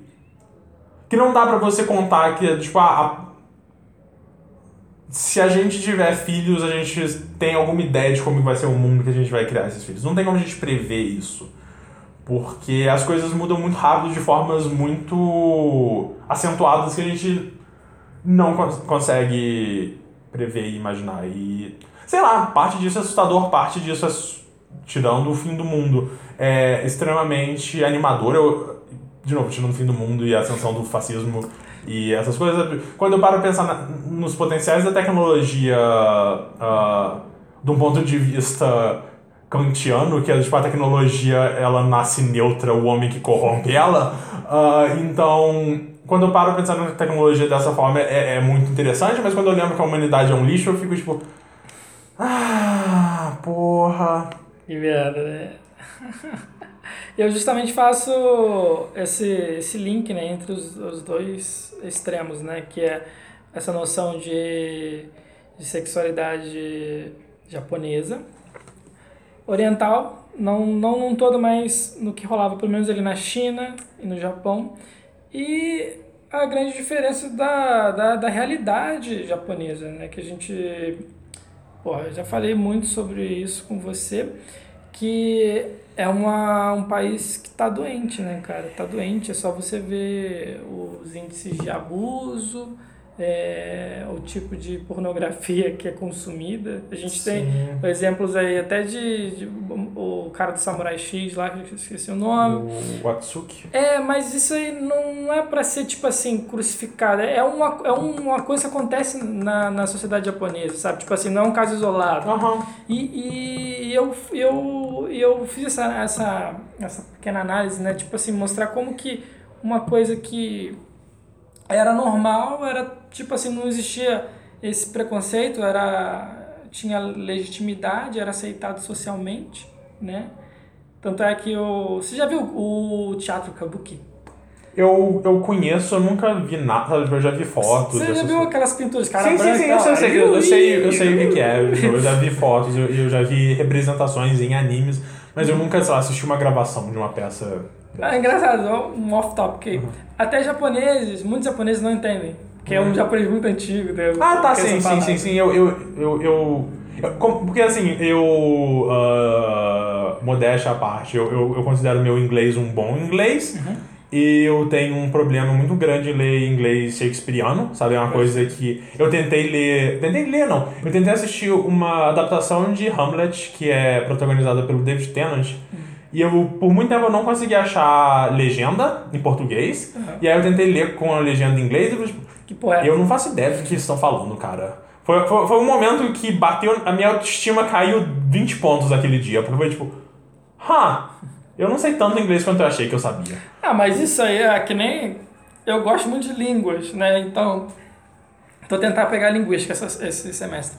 É, eu tava vendo alguns sotaques de, de japonês, eu fiquei assim, caralho, que porra é essa? Não dá. E recentemente eu tava, tava estudando é, algumas coisas de inglês é, britânico, porque um arrependimento assim, ó, pum, se eu pudesse voltar lá no meu passado, isso, quando, quando eu comecei a estudar inglês e tal, se eu pudesse escolher um acento, eu escolheria o acento britânico. Acho muito bonito. Sotaque.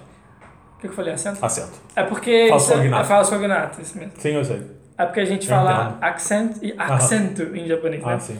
Ah, eu, eu, eu iria escolher o britânico. Sim. Porque, cara, mano, tava tendo, vendo um vídeo de uma senhorinha dando aula falando sobre os sotaques do, do, do inglês britânico. Só que, tipo assim, os sotaques da ilha. Então, assim, tem muita coisa. Tem inglês escocês, tá? Tipo, tem Aham. coisa assim que muda totalmente. Não só o sotaque, mas também expressões. Tem um, não sei como é que lê, AIA? Aqui, sim, yes pode ser A, E, Y, A.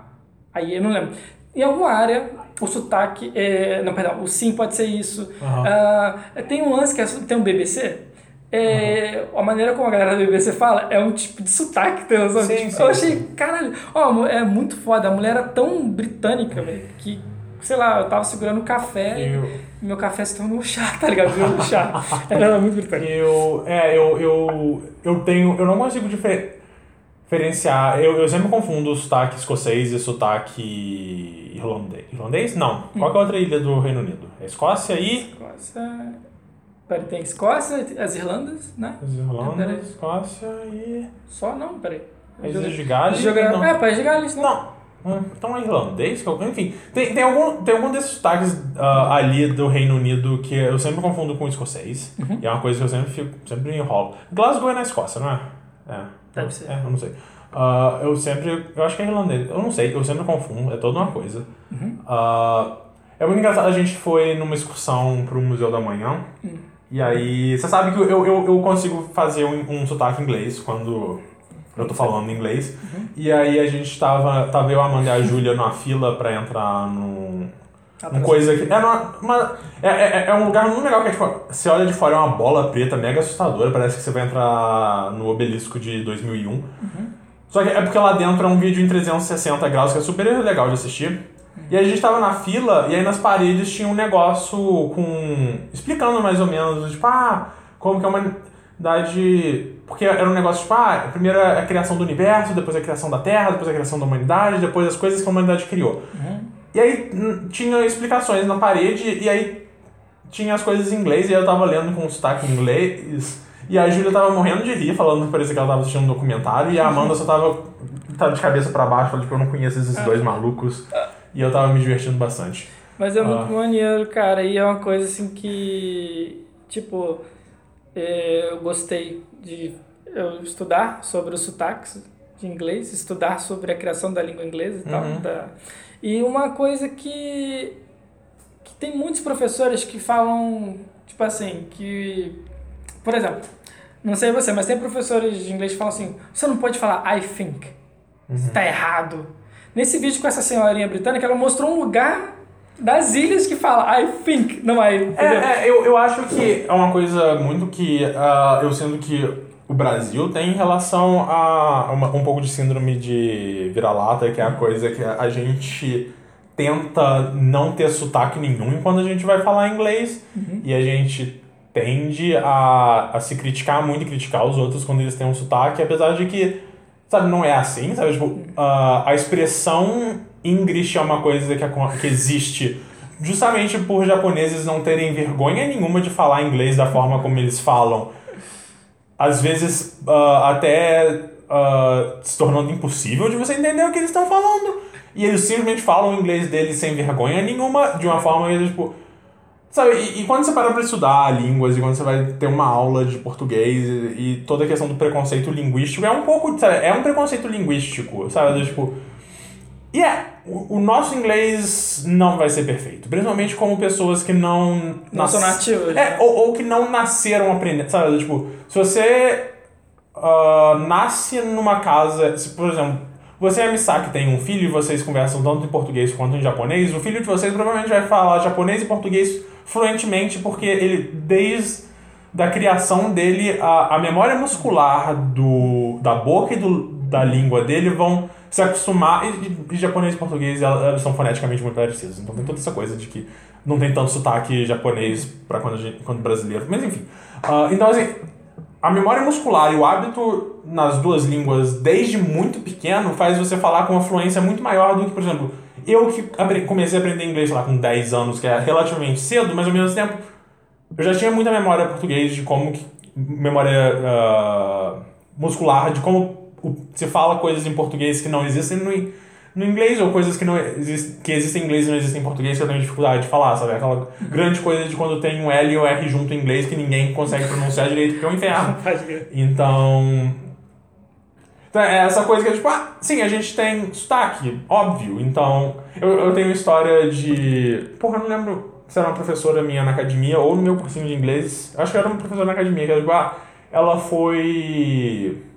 Em algum lugar da Europa, não sei, e aí ela tava num tour do, de um museu, e aí ela foi falar inglês com o cara do tour, o cara falou, ah, seu sotaque é, é brasileiro? Ela falou, tipo, ah, é, sou, sou brasileiro. E aí o, o, o, o- cara do tour, ele também era brasileiro e reconheceu que ela era brasileira por causa do sotaque. É uma coisa que, tipo, na- é, é normal, sabe? Ainda a gente tem um- um- uma coisa que é uma uma vantagem, se for parar pra pensar, é que o sotaque brasileiro, ele não é tão forte como o sotaque indiano ou o sotaque italiano. GTA, só da GTA. Ou russo, entendeu? É assim, e a galera tem esse lance e tal. E quando você não vive num país, fica muito difícil de você não de você ter algo assim perto de um, de um nativo, né? Em É, relação é- ao sotaque. Sim, sim, e é uma coisa, sei lá, pura falta de prática também, sabe? Exatamente. É, Tipo, ah, eu provavelmente falo inglês com mais frequência que a maior parte dos brasileiros, simplesmente porque eu falo inglês quando eu tô sozinho em casa, porque eu sou meio. É um monólogo. Eu sou, eu sou meio desparafusado. Ou porque quando eu e a Amanda a gente tá bêbado, a gente fala inglês também. Então, assim, eu provavelmente pratico mais inglês que 80% dos brasileiros no Brasil. Eu ainda não pratico bem o bastante pra melhorar o meu inglês de fato. Então é uma coisa que a gente não tem prática, não tem muito um porquê prático além eu, de eu achar super divertido fazer isso. Uhum. Não tem muito porquê da gente praticar o inglês, né? então sim, a gente fica enferrujado, é aquela coisa. Eu, eu me sinto muito mais confortável ouvindo algo em inglês do que escrevendo. Sabe, tipo, a, a- a- tipo, ouvir é mais fácil, falar é ok, escrever é um desastre. Pode crer. Porque. E, Você não e escreve, letra- né? Eu Não não escrevo em inglês. Tipo, eu leio muita coisa em inglês, metade do meu Twitter tá em inglês. Eu não escrevo em inglês. Então eu fico. Sabe, ah, quando eu vou mandar um e-mail pra algum podcast, alguma coisa em inglês, eu fico tipo. Bugado. Eu tenho certeza que eu vou escrever umas 500 coisas erradas, apesar de eu saber, no fundo, no fundo não tá tão errado assim. E eu passo, sei lá, por três tradutores diferentes. Eu, eu pego tudo, depois jogo tradu em três, no Google Tradutor e, e procuro outros tradutores e vejo, tipo, tá tudo certinho, acho que tá tudo certinho, eu posso mandar, eu posso mandar. Deixa eu colocar aqui uma nota no final, desculpa pelo meu inglês. Tanto que eu, eu- tanto que eu desculpa pelo meu inglês é, é, é um meme brasileiro que é do tipo, todo brasileiro pede desculpa pelo próprio inglês. Porque a gente não se sente confortável com a forma que a gente sabe inglês. Pode crer. Mas. Como que a gente tá em tempo? Deixa eu ver. Pode ser uns. Deixa eu só ir no banheiro rapidinho. Pode, se quiser pausar, pode pausar. Ok.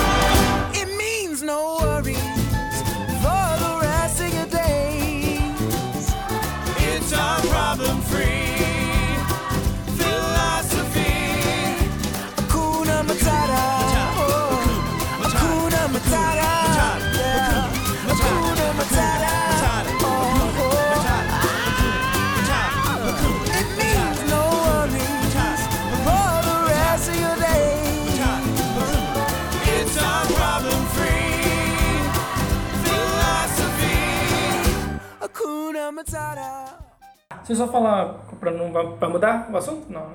Não, você quer, conti- você Não, porque terminar alguma falar, coisa? não, é porque eu falar porque eu tô. Eu, meu pai, na verdade, meus pais, Uhum. eu tô, tenho, todo mundo sabe, tem um plano de voltar. Uhum. Então, pra voltar, existem várias possibilidades. Uma das possibilidades é a pesquisa também, né? Uhum.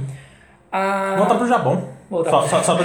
não, não, porque eu Rodrigo fiquei no tipo, voltar pra Angra? Pera, por que vai ser tão difícil voltar pra Angra? Sua família tá. Ah, não, voltar pro Japão, eu sou É. burro.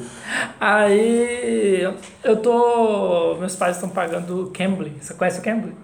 Não. Não. Hum, Não me é estranho, mas não. É um aplicativo que você você pode ter aulas, aulas não, é mais voltado para conversação, né? Então você, você assina, tem tipo plano de 15 minutos até um, duas horas de aula, né?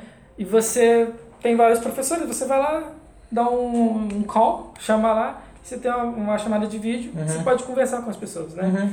Então, eu tô utilizando ele pra poder conversar com alguém, porque, tipo, eu só tenho a Sherry, só que pô, a Sherry casou, então Aham. não posso conversar com ela todo dia. Sim, sim, sim. E como você falou, né, de estar, tipo, ah, enferrujado, etc e tal.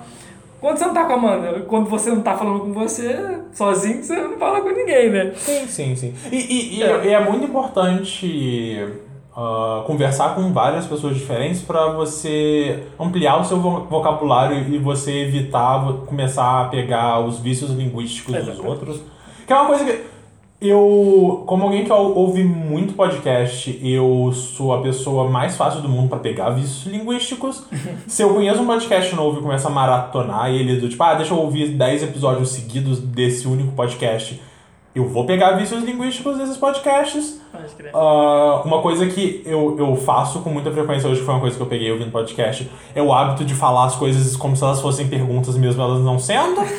Ah, essa foi uma coisa. Ah, um vício linguístico que eu percebi que eu passei pros outros é quando alguém fala alguma coisa que faz sentido eu responder justo, sabe? Tipo, ah, não, não, não. Justo, sabe? Tipo, que é a minha forma de falar fair enough em português, porque não tem, tipo, justo bastante, e o seu só só é esquisito. Acho justo, é bom. Acho justo. Acho não, justo. Eu, eu mando só um justo e, sei lá, a Amanda pegou a mania de pegar justo, o Bruno pegou a mania de falar justo. Ah, isso porque eu, eu sempre falo isso toda vez que alguém faz algum ponto que faz sentido. Tipo, justo, quer saber? Justo. Ah, você não tá errado, justo. Mas é interessantíssimo isso que você falou, sabe por quê? Como tem muitos professores e, por exemplo, eu tenho 15, mi- 5 dias por semana, 15 minutos. Eu posso fazer uma, agendar uma aula com um professor fixo ou posso fazer, assim, cada dia uma pessoa diferente. Então, cara, tá sendo uma experiência muito foda porque eu já fiz esse lance de cada dia pegar uma pessoa diferente. Então, já peguei um... Eu já peguei, tipo, uma senhorinha. Não peguei, né? já conversei com uma senhorinha britânica. Já conversei com um cara do basquete, tá ligado? Tipo, Brooklyn, sabe? Aham. Tipo, pá. Já conversei com um maluco, com um maluco da Austrália, com um cara, tipo, da África do Sul. Tipo assim, é muito maneiro. Se você vai pegando todas essas referências e tal. E o legal é você ver o quanto que é, você pode aprender nesse processo, né? De você é, conversar com pessoas diferentes, escutar sotaques diferentes e aprender, né, com isso, né? É, é, eu. E aí, sei lá, isso vai provar como que eu sou uma pessoa muito.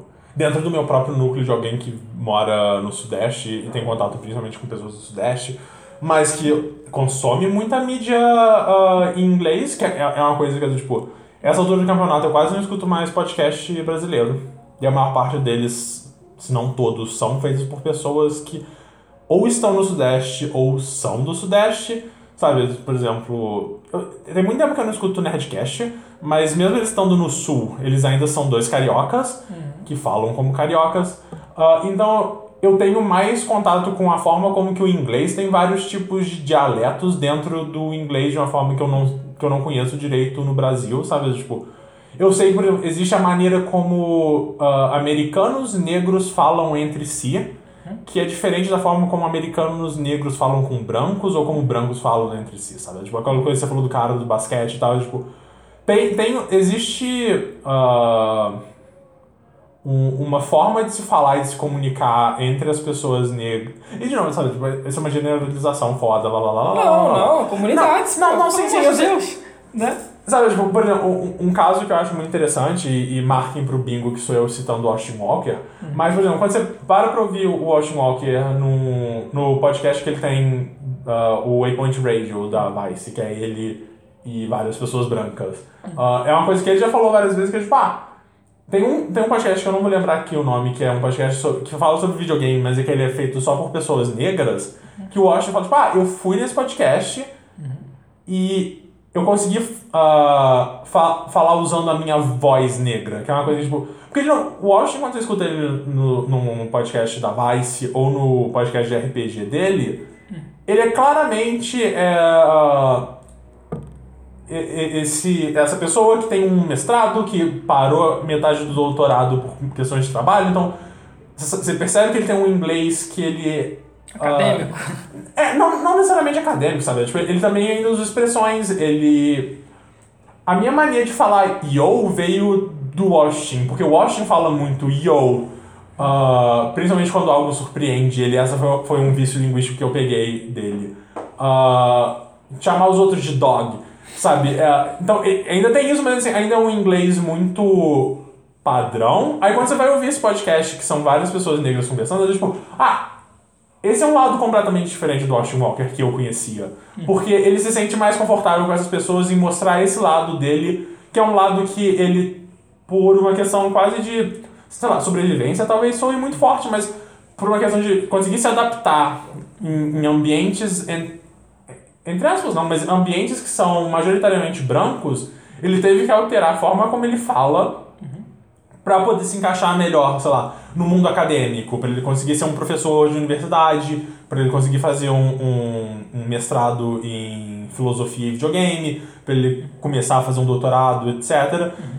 Para ele, pra ele virar o editor em chefe da parte de videogames da, da Vice e tal, ele teve que adaptar a linguagem dele, mas quando ele tá entre pessoas que ele se sente confortável de falar desse jeito, ele fala de um jeito completamente diferente, de um jeito mais informal e que. Sabe, eu, eu não sei se aqui no Brasil existe essa coisa, sabe, do tipo. A, a linguagem negra em português, sabe? Eu, eu não sei. Eu, eu talvez sinto que isso seja uma coisa mais regional, sabe? Tipo, se você parar pra conversar com uma pessoa ah, nordestina, talvez ela vá ter um. Não só o sotaque, mas um vocabulário e, e uma cadência muito diferente. Mesma coisa com uma pessoa do sul, do centro-oeste ou do norte, não sei, eu conheço pouquíssimas pessoas do centro-oeste ou do norte. Ah, então é toda uma coisa que é. Que, de novo, como, como alguém que não ouve podcasts em português, não vê vídeos no YouTube em português, quase não assiste. Que não assiste filmes brasileiros, eu, eu tenho menos contato com essas várias facetas da língua portuguesa de um jeito que eu talvez deveria ter mais.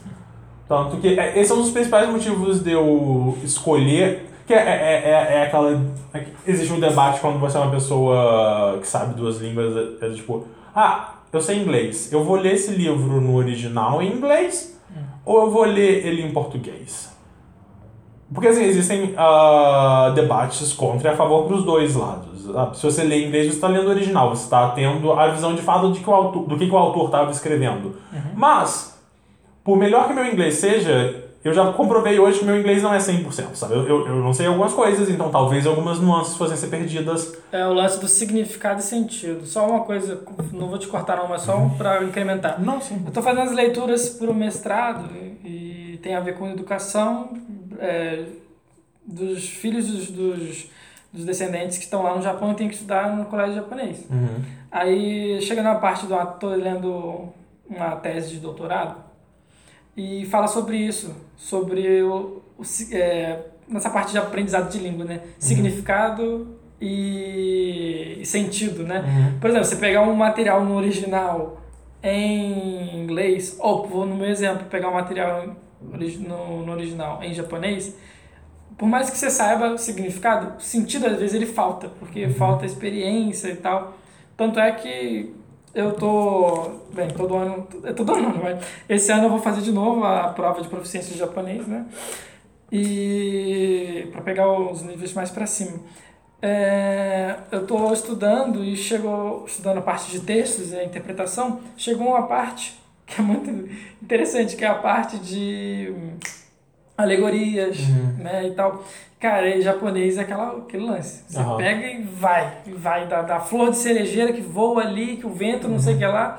E é isso, cara. Você pegar no original, às vezes falta o sentido. né? Não, sim, sim, sim. E aí, tipo, quando você lê algo traduzido, tem a- até a expressão do tipo, ah, lost in translation, perdido na tradução, porque quando você traduz algo, você está adaptando algo, logo coisas vão ser perdidas. Exatamente. Mas, ao mesmo tempo, por exemplo, eu, eu, meu português é melhor que o meu inglês. E eu sou uma pessoa que escreve, sabe, tipo, como historiador, como alguém que fa, tá- tá vivendo um momento acadêmico, Escritor. eu escrevo, sabe, tipo, o que eu faço pra faculdade é escrever. Sabe, tipo, eu não faço contas, eu não crio robôs, eu não ah, calculo balanceamento químico de remédios, eu escrevo. Então, lendo coisas em português, eu enriqueço o meu vocabulário, que torna a minha escrita logo melhor. E aí, como você coloca na balança, sabe? Tipo, Por exemplo, eu só li Frankenstein em português. Talvez pro, TCC eu acho que tá de boa, mas se eu fosse fazer um mestrado sobre Frankenstein, eu provavelmente não ia me sentir confortável Só lendo, só lendo em português, eu pegaria o original e leria em inglês. Mas, de novo, só o TCC? Tá. Vou fazer uma matéria sobre literatura grega. Sei alguma coisa sobre grego antigo? Absolutamente porra nenhuma. Gostaria de saber? Gostaria, mas não é tão fácil. Tipo, não é como se estivesse popando o curso de grego antigo por aí. Então, é Oh, todo- off topic, o professor de religião, ele sabe grego. E ele escrevia as paradas em grego assim, tipo, parabéns, filho, parabéns. Eu, sabe, tipo, ah, sou- é- é- isso é um pouco, sei lá, o Rodrigo gostaria de aprender latim, a, a propos of nothing, porque eu. Não é como se eu tivesse ah, minhas altas ah, listas de leituras de coisas que só tem em latim pra eu ler. Ah, mas é, eu, eu queria aprender la- latim e. Eu quero dizer que pra dois historiadores a gente fala muito de linguística. Eu gosto, é bom. E aí uma coisa que eu quero falar, ah, Ah, aproveitar. rapidão, rapidão, rapidão, antes de você falar, é porque é muito rápido também. É, bem, eu tô. Bem, eu dou aulas também, né? Tanto, dou aulas de japonês e tem uma, uma menina que estava no Japão, né? Daqui de fora, voltou e eu tô dando aula de conversação com ela e ela me arrumou um jobzinho de revisão, revisão de tradutora, revisão de tradução. E tem um aplicativo lá, o Viki, que traz uns doramas né, asiáticos. E eu fui fazer algumas revisões de tradução. E que você falou da, de perder na tradução. Realmente, cara, tem coisas que não tem equivalência, sabe, Não, na língua. sabe? E eu ficava olhando assim, Rodrigo, eu ficava assim, pô, peraí, o que, que é melhor falar aqui? O que, que é melhor fazer? Só que é, eu achei um trabalho muito legal, muito interessante, porque Cara, é inevitável, vai ter o dedo do tradutor ali. O dedo no sentido de, de escolhas que Sim, podem sim, sim. afetar, né? Não, sim, eu, eu acho que é- esse é um dos maiores exemplos de que não existe neutralidade em nada, porque a sua escolha de palavras quando você está falando é, já é uma coisa pessoal que, por mais que você tenha, tenta, tente fazer discurso tipo, ah, não, eu, eu não vou demonstrar, sabe, tipo, ah, jornalistas não podem demonstrar opinião. Cara, quando. Só no ato da pessoa estar escolhendo a palavra X em relação a. em vez da palavra Y, ela está fazendo uma escolha opinativa. Não existe, sabe? Então. E a tradução é uma coisa dessa, sabe? É é uma coisa que muitas vezes, ah, quando eu tô muito sem nada pra fazer, eu fico parando pra pensar, tipo, ah, esse livro que eu tô lendo traduzido, o quanto que eu tô lendo, sei lá, da J.K. Rowling e o quanto que eu tô lendo da tradutora Z. Eu não sei, sabe? Porque o, o- sabe, o quanto que a mão dessa pessoa que traduziu é, é, é o que eu tô lendo. Porque, assim, tecnicamente o que eu tô lendo são as palavras escolhidas. É, é- é uma mistura dos dois, é uma mistura do, do que é o, é o original com escolhas feitas por essa tradutora. Então, é meio que um trabalho misto de uma forma estranha. Então, é. Hum, estranho. Sabe, tipo, é, não, não dá pra dizer que eu li Mary Shelley tecnicamente, porque eu, eu li uma adaptação do que a Mary Shelley escreveu, traduzida por outra pessoa. Então, é- é- é- essa coisa da tradução é, é- é interessante para pensar nisso. Não, demais. Tipo, demais mesmo. Tipo, só uma coisa rápida aqui. Tinha uma coisa, tinha uma frase no, na novela que era tipo assim. Se eu fosse traduzir para português, seria o que, que você está fazendo num, num lugar como esse? Funciona porque era uma criança numa delegacia, entendeu? Só que alguém é, traduziu do inglês. E ficou tipo assim, o que você tá fazendo aqui? Só. Só que ah, aquele lance você falou do dedo do, do, do, do revisor, do tradutor, né? A- sabe aquela frase clássica traduzida do inglês é é disso que nós estamos falando? Tipo, é, tem coisas que dá pra você cortar, mas tem coisas que se você tira, perde sentido, sabe? Tipo, Sim. Achei muito legal, cara. É um exercício muito, muito maneiro, mas que, assim, eu fiz que dois episódios só e tal. Aham. Mas imagina pegar um filme da Disney, tipo uma parada foda assim que vai Sim, mudar sim, sim. a Sim, vida. cara, do cara, mundo. traduzir poesia e música devem ser as coisas mais complicadas. E, e aí eu acho que é engraçado a gente ver como com a, a prevalência das pessoas aprendendo cada vez mais o inglês, a forma como que a gente tá simplesmente adotando falsos cognatos como verdade.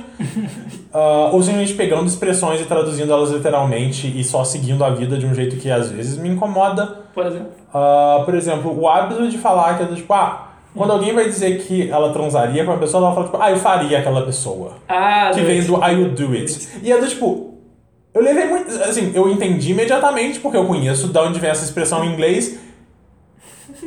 Eu acho muito esquisito. Eu, a- eu sabe, eu, eu não sei o quanto que é, sou eu sendo muito purista com a forma que a gente fala as coisas, mas eu acho estranho, sabe? É. Vocês conhecem uma expressão, acho que é pra sexo também, que é. Acho que é. Stick it in, que é tipo. Stick de, de pau. Aham. Tipo, meu Deus!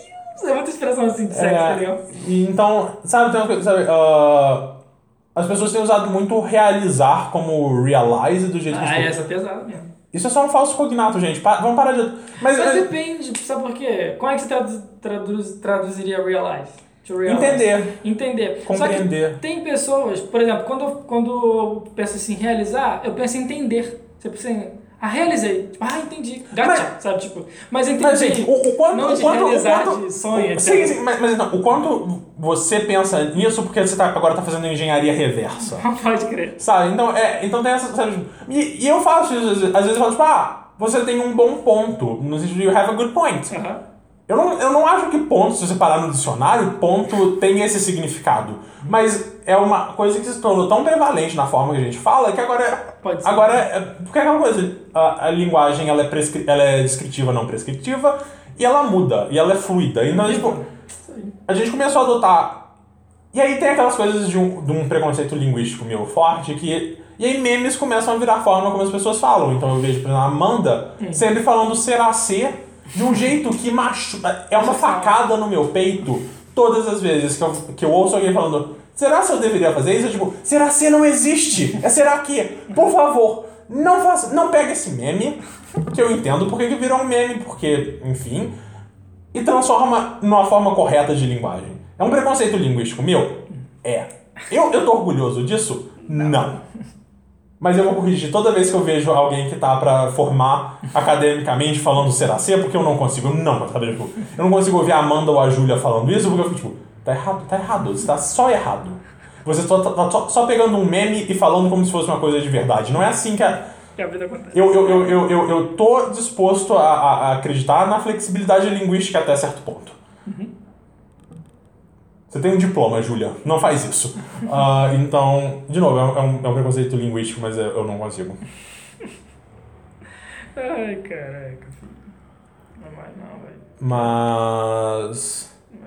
Não, falando. eh, Deixa eu só falar brevemente de algumas coisas que eu quero falar. Eu. Eu li muito nos últimos meses. E eu queria recomendar muito, muito, muito, muito. ah, Antes de falar, antes de falar de livro, você vai me falar uma coisa rapidinho. uhum. Bem, eu assinei o Amazon Prime, aí eu quero que você me fale sobre as vantagens, rapidinho. Só fala, fala, eu tenho que fazer essa propaganda porque é muito bom, bom pra caralho, tem tokusatsu. E só pra tirar as dúvidas, é bom que pra quem tá ouvindo, a pessoa tira dúvida também.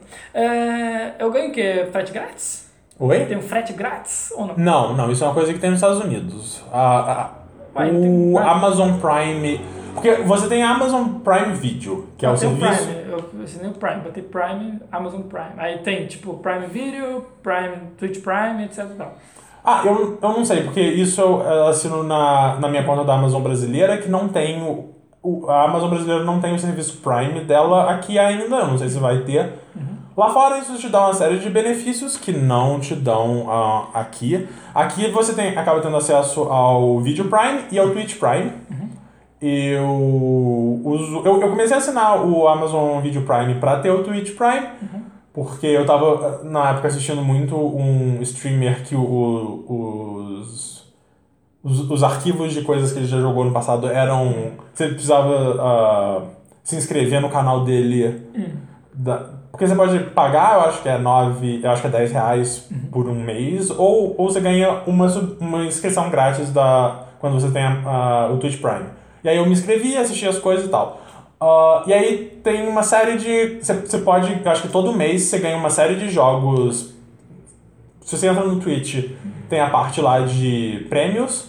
E aí tem, tem sempre, tipo, código pra Red Dead Online, código pra coisa do GTA Online. Mas tudo Pode. pra PC ou não? Não, por exemplo, o, essas coisas do GTA, você liga a sua conta do GTA Red Dead, você liga na sua conta do. do. Rockstar? É da Rockstar Game Club, que é meio que o, o serviço online deles, aí você consegue Resgatar. ah, resgatar isso onde quer que você esteja jogando. Aí tem coisas tipo, ah, se você joga Warframe, tem umas roupas pro Warframe. Se você joga Apex Legends, tem umas roupas do Apex Legends. Mas assim, tem uma série de jogos. Eu não sei, porque eu, eu nunca parei pra olhar, mesmo, eu, eu resgato os jogos, mas eu nem penso direito nisso. O serviço que eu, eu, eu parei e usei mesmo é pra conseguir o Switch Online, que você ganha um ano de Switch Online. E aí, que é toda uma coisa que ah, isso vai acabar dia 27 de setembro. Então você pode entrar lá agora. Aí você, Pega três meses. você pega três meses, você tem que continuar registrado por dois meses, e aí você tem acesso aos outros nove meses, alguma coisa assim. Isso. Ah, e, e como eu já tô assinando e tenho, eu, eu peguei online. Eu até falo depois do Switch e tal, porque eu comprei o Switch toda coisa. Eu só queria antes falar. ah, Rápido, rápido, rápido. É, não, é porque acontece, eu entro- quando eu entro no site.com, que é o americano, ou no JP, eles falam que podem enviar para o Japão e tem o serviço do Prime, que é o tipo Global Prime, se eu não me engano. E o Brasil, são 63 países que, pode, que fazem, né? Tipo, você compra livro, você pode enviar. Aí eu pensei que você sabe, soubesse e tal. Não, não. Eu, eu, eu, eu, às vezes só eu uso a Amazon americana pra comprar cartão da PSN. Porque se você vai comprar tipo, num site brasileiro, é, é tipo, ah, sei lá, 60 dólares daria 220 reais mais ou menos. Por aí. 240, give or take. É. Ah, aí se você vai comprar ele num site brasileiro, ele vai sair por 260, 280. E aí se você compra ele direto no americano, é só os 60 dólares pá. Então não tem como dividir, porque o hábito de dividir é uma coisa brasileira. Não é uma coisa que acontece muito lá fora, pelo menos nos Estados Unidos não, então não tem como você dividir esse cartão, que é uma pena. Ah, mas aí, pelo menos você não paga esses 40 reais a mais, que é tipo o lucro da, da loja. Ah, então, eu só uso pra, pra essas coisas digitais Não mesmo. comprou livro, não. Eu vou comprar para ver essa parada, testar. Não, eu nunca comprei livro lá. O que eu faço é ver se tem na, na loja brasileira. E aí, quando, quando tem, ele costuma ser num bom preço. Aí, por exemplo, eu tenho os três livros lá, que são aquela coleção do Hyrule História. Eu tenho os três que eu comprei assim. Eu tenho alguns livros em inglês que eu comprei pela Amazon brasileira mesmo, porque eles lançaram a versão em inglês. E, é, tipo, eu tenho o artbook do Dark Souls 1 e do Bloodborne que eu comprei lá também. Eu tenho o artbook do Dishonored 1 e 2, também comprei lá. Ah, então, eu compro pela Amazon brasileira essas coisas. Eu nunca parei pra tentar. Com... E coisas. li- Livro, nem tanto, porque eu costumo procurar ah, isso aqui. Quando, quando eu quero comprar algo lá fora, eu tenho. A, a minha tia tem esse amigo que o pai dele mora lá.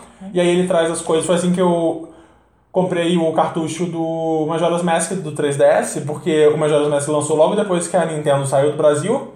Então, qualquer coisa física da Nintendo até hoje é três vezes. Não é três vezes, mas é tipo. Ah, se você vai olhar, se você vai procurar Mario, é difícil você achar Mario por menos de 280 reais. Ah, então, o, o, o, o, o Zelda também foi uma coisa. Ainda mais que foi logo depois que a Nintendo saiu do Brasil, então todos os lugares que, vendiam, vendiam importados, não era tipo, ah, nenhum jogo de 3DS novo sai por menos do que 300 reais. Então você faz, tem como ele trazer o Zelda pra mim? Eu vou, tem, ele trouxe o Zelda.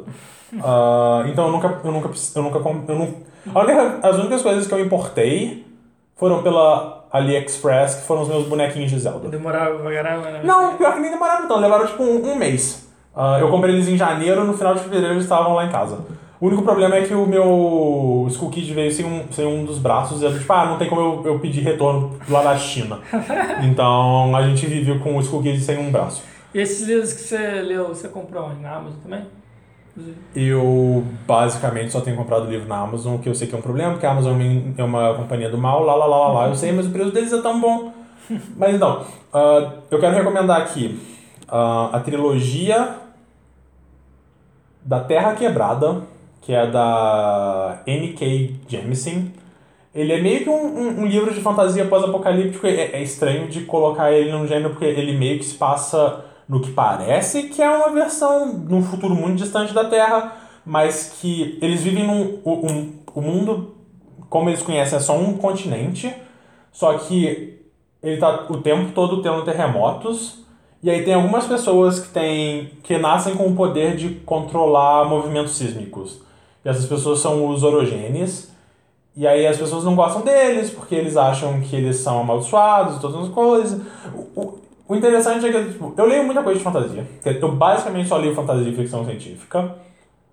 Muitas vezes ah, fantasia e ficção científica não são bem escritos. Essa é uma coisa que às vezes, tipo. E, e é, é, é uma coisa que pra mim é estranha de eu apontar, porque eu. eu eu, eu, sabe, tipo, eu não sei te explicar o porquê, sabe? Eu, eu, eu, não consigo. Eu não sou um, eu não tenho ah, o vocabulário como um crítico literário pra poder te dizer, ah, a forma como esse livro é escrito, é melhor do que a média de livros de fantasia, mas é. Ah, é um livro muito bem escrito, sabe? Tipo, é, é um livro o tempo todo que eu tô lendo, tipo, isso daqui é melhor do que, a coisa, do que eu costumo ler. Não que eu não gosto das coisas meio trash que eu leio. Quer dizer, nem trash, mas de novo, e- existe uma preocupação menor na forma como que as coisas são escritas em relação a. Sabe, tipo, esse livro ele é super bem escrito. E, e ele é muito interessante porque a, a, autora ela é uma mulher negra. Então, por exemplo, o primeiro livro tem três protagonistas, você vê por três pontos de vista, e os três pontos de vista são mulheres negras. Ah, então, ele é um livro que trata muito sobre racismo, apesar do racismo ser muito na através dessa metáfora das pessoas não gostarem dos orogêneos e serem ah, serem um- ah, uma casta da sociedade que é oprimida. Eu já falei aqui que eu tenho minhas reservas com esse tipo de coisa quando você tenta fazer muitas analogias ah, com o mundo real, com opressões do mundo real, quando, você, quando o grupo oprimido pode causar um terremoto ah, que pode destruir metade de um continente, porque minorias no mundo real não conseguem fazer isso com o poder da mente delas, então, sei lá, tipo, ah, eu entendo porque que as pessoas têm medo dos orogênios, porque um orogênio sem controle dos poderes dele pode, de novo, causar um, um, um movimento sísmico que pode criar um vulcão na sua cidade. Ah, eu acho que esse é um motivo válido pra você ter medo de alguém. Não sei se não é válido pra você. O, fio, o, o livro começa com a, com a protagonista. Sun, ela descobrindo que o marido dela matou o filho deles de dois anos, porque o marido dela é o que eles chamam de quieto, que são as pessoas que não são orogêneas. Ele descobriu que o filho deles era um orogênio e ele espancou o filho até a morte. Pegou a filha mais velha, que tem 9 anos, e fugiu da cidade. E a história dela é ela indo atrás do marido pra matar o marido e torcer pra filha, dele ainda, filha deles ainda tá viva. Ah, tem a Cyanite, que ela, ela faz parte do Fulcro, que é meio que entre. Ele é meio que o órgão que regula os orogênios, no sentido que tipo, ah, é é onde eles vão pra aprender a usar os poderes deles, mas ao mesmo tempo é o lugar onde eles vão pra serem monitorados e controlados. E aí ela, ela é enviada numa missão com um cara que tem 10 anéis, e aí nesse sistema quanto mais anéis, mais poderoso você é, e 10 anéis é o máximo. E aí é ela interagindo com esse cara e a relação deles e, e as coisas que ela tem que fazer. E a da Maia, que é uma garotinha que os pais dela descobrem que ela é um orogene, eles chamam um guardião, que é um funcionário do Fulcro, pra levar ela pro Fulcro pra ela ser treinada pelo Fulcro e tal. Ah, muito bom. Ah, e aí tem o Portal de Obelisco, que é uma continuação. Nesse tem só. São dois pontos de vista no lugar de três, eu não vou contar por quê, porque isso é spoiler. Mas esse é um dos poucos casos em que eu prefiro o livro. A continuação, sabe? Porque eu- sou uma pessoa muito que gosta de- da criação de mundo. Eu acho que criação de mundo é uma coisa que me interessa muito. Eu acho que talvez ah, principalmente depois eu comecei a, a, jogar RPG, começar a ver essas coisas, ver esses pequenos detalhes de como que esses mundos funcionam. Isso acaba se tornando muito interessante pra mim. Ah, o segundo, ele continua ah, mostrando facetas novas desse mundo e mostrando facções que não apareceram no primeiro livro. Enquanto ele avança o plot de uma maneira muito interessante, continua muito bem escrito. Ah, tem o terceiro livro, que é o Céu de Pedra. Ele vai sair em português agora no final do ano. Eu, tô me, eu, eu tenho ele baixado pirata no meu Kindle em inglês. Ah, a Amanda tá lendo o primeiro livro, então ela falou, tipo, Rodrigo, espera sair o terceiro livro, porque nisso eu, eu leio os dois primeiros e a gente comenta. E aí eu tô esperando sair, mas é muito bom, recomendo. E ah, uma outra coisa que aí eu acho que isso amarra um pouco com o lance da Amazon Prime.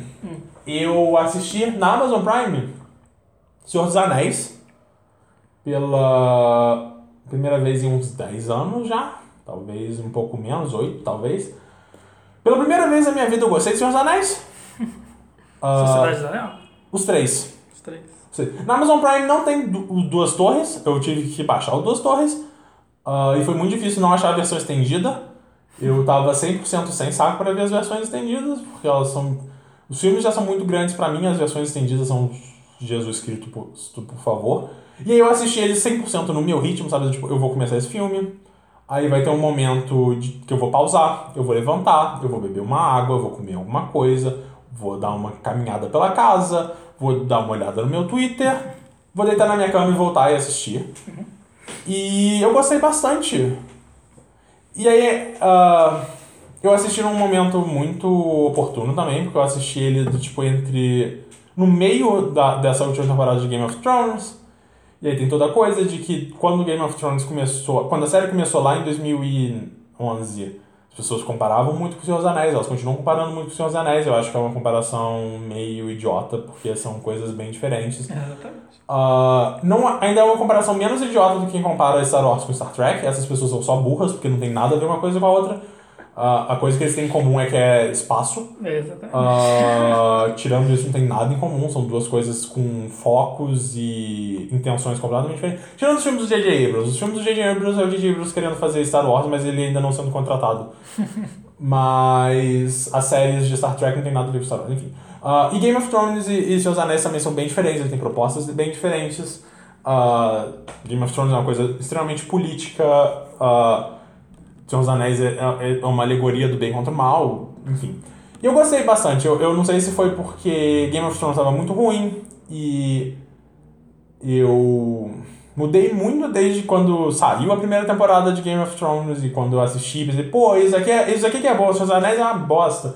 E eu mudei muito os meus gostos, mudaram muito a minha forma de ver as coisas, sabe? Tipo, eu não sou mais o cara na, na adolescência falando, tipo, ah, não, é legal, olha só como isso aqui é pra adultos, tipo, não, sabe, tipo, existe espaço para histórias do bem contra o mal e histórias em que o bem vence o mal. E aí, junto com isso, a HarperCollins está relançando os livros do Tolkien no Brasil com uma tradução nova. Eu tô comprando eles e eu tenho lido Tolkien. Eu li. Então, porque eles primeiro lançaram os últimos três livros lançados pelo filho dele, que ele pegou vários manuscritos e cartas do, do Tolkien e jun- juntou eles e lançou o A Queda de Gondolin. ah, quer dizer, eu acho que o primeiro foi Os Filhos de. Porra, eu não lembro. Porque esse ainda foi lançado pela Martins Fontes aqui no Brasil, mas a HarperCollins lançou A Queda de Gondolin e Beren. E Lúthien. Be- Eu li o Beren Lúthien porque ele cronologicamente se passa antes de Queda de Gondolin. Ah, eu gostei bastante do que eu li.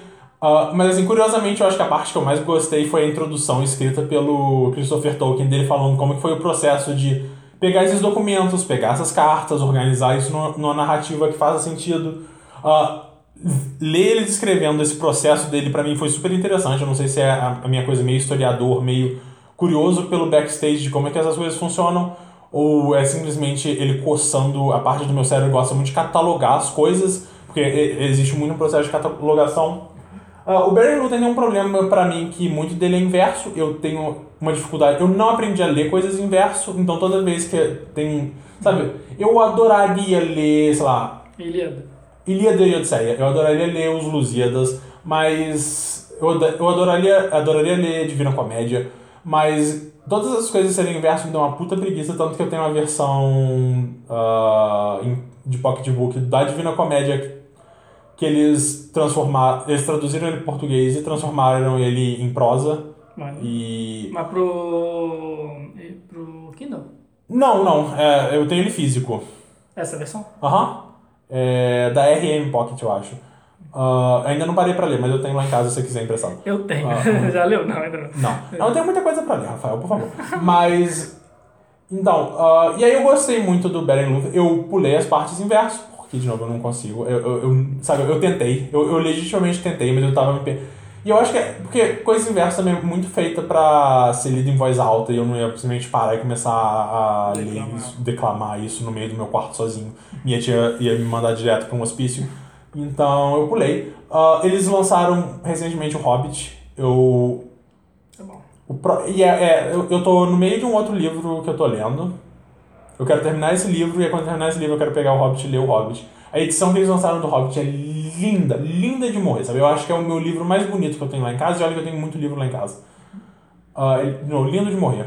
Ah, ele tem uma coisa que é ah, o desenho, a, a a capa parece que é meio envelhecida, sabe? Do tipo, os brancos do desenho não são brancos brancos, eles são meio bege, porque de novo parece que ele é um livro mais antigo, de uma forma que eu acho muito bonita. Tanto que esse, tanto que o Hobbit ele lançou com uma versão exclusiva da Nerd Story, que é uma capa diferente, que é aquela capa toda vermelha com as montanhas. Sei, sei. Eu não acho tão bonita. Fico feliz de eu ter comprado a versão da a versão normal aqui na Amazon. E eu comprei uma versão que veio com um pôster de Valfenda que foi desenhado pelo próprio Tolkien. Tá colado na parede do meu quarto. Minha tia levou duas semanas pra perceber que eu colei lá. E aí reclamou comigo falando que daqui a pouco eu não vou ter parede só pôster. E esse é o, esse é o objetivo. Estamos lentamente caminhando pra, pra isso. Eu fico muito triste que eu não comprei o Silmarillion a tempo de pegar um pôster, porque também veio com um pôster que era a capa. Que também foi desenhado pelo Tolkien, que é um, uma montanha lá que eu não conheço. desenha bem? Ah, são, são desenhos. São desenhos muito característicos de parecer justamente um desenho de uma capa de um livro de fantasia antigo que eu gosto. Mas é aqueles desenhos tipo mapa que ele faz de maneiraço? Porque eu já vi, sabe, tipo, como posso falar? Eu vi um vídeo muito maneiro é, sobre RPG pra mestres, etc Uhum. e tal, ensinando a fazer os mapas assim, meio que naquele estilo Senhor dos Anéis, sabe? É esse tipo de ilustração? Não, não, não é tanto mapa, mas como é tipo, ah, ele, ele é um desenho. Eu, eu não entendo o suficiente de arte pra poder dizer, tipo, ah, ele é um desenho em aquarela. Eu acho que se eu tivesse que chutar, eu diria que. é- Mas não, o que, que eu entendo de arte? Absolutamente nada. Você ia precisar chamar a Laís ou a Adriele pra elas poderem te explicar melhor que tipo de desenho é esse, mas. Não funciona muito em áudio, mas eu tô mostrando Oh, o desenho. parece- É bonito, eu, eu, eu acho legal. Parece oriental. né? É, ele tem uma coisa de um desenho mais antigo, mas também um desenho que não foi feito por um desenhista propriamente, então, sei lá, eu achei ele muito legal. Deixa eu, eu vou ver enquanto a gente fala se eu acho o pôster do Silmarillion. Eu acho maneiro isso, tipo assim, cara, na hora que você for. Você tá. Até você criou o nosso universo pra jogar RPG. Uhum. Talvez. Talvez não, com certeza, imagens ajudam, ajuda bastante. Sim, sim, eu, eu, tenho, eu tenho uma pasta no Construir. Pinterest com mais de duas mil imagens de coisas pra usar como referência visual para pro RPG de fantasia. Maneiro. Sim, sabe, tipo, você consegue ver que eles não são profissionais, mas ainda assim existe um talento aqui e um estilo artístico bem único, que eu acho legal. De novo, muito triste não ter conseguido esse pôster do Silmarillion, porque ele é muito bonito. Mas eu tenho lá o Beren Lúthien, o Queda de Gondolin, o Silmarillion e o Hobbit. E aí eu quero ler o Hobbit. E aí eles estão pra lançar a trilogia do Senhor dos Anéis no, no final do ano também. Pô, eu li o Tijolão. É, eu, eu, eu comecei a ler A Sociedade do Anel mais de 10 anos atrás. O Rodrigo, de 10 anos atrás, achou absolutamente insuportável. E, aí, eu acho que esse é um ponto de mudança pra mim muito grande, que é tipo, eu agora gosto de- de- dessa cadência mais devagar do Tolkien e dele de parar e de explicar como que esse mundo funciona, como que são, sei lá, as estações e como que essa... Sabe? Porque ah, eu acho que, de novo, a gente... Porque é, eu, eu acabei de falar de uma trilogia de fantasia que é escrita por uma mulher negra e como que ela tá trazendo questões de negritude, sexualidade e personagens ah, que não são necessariamente atuais. É, e, e ao mesmo tempo falar de Tolkien, que é a literatura de fantasia mais homem branco acadêmico que existe, mas ao mesmo tempo eu acho que, de novo, o Tolkien é pai disso tudo. A importância histórica dele, apesar de, de novo, ele, ele ter criado. Ele, inconsci... ele sem querer criou vícios de, de que fazem o mundo dele, olhando em retrospectiva, serem meio cansativos porque D&D chegou e não inventou nada. Eles só pegaram o que o Tolkien fez e falou, tipo, vamos pegar isso aqui. Tanto que, tipo, ah, a gente não tem a licença pra Hobbit, então a gente vai criar essa raça que chama Halfling. E eles são diferentes o suficiente pra gente não ser processado. Ah, e isso que Halflings são, então... E aí, sabe, é, tipo, a, a fantasia é tradicional, e eu acho que o mundo que eu criei pro nosso RPG não foge tanto disso quanto que eu gostaria. Ainda é muito... ah, ainda tem muito Tolkien como um, um bastião muito importante, sabe? Tipo, ah, no mundo que eu criei, os elfos ainda vivem centenas de anos, que nem os elfos do Tolkien.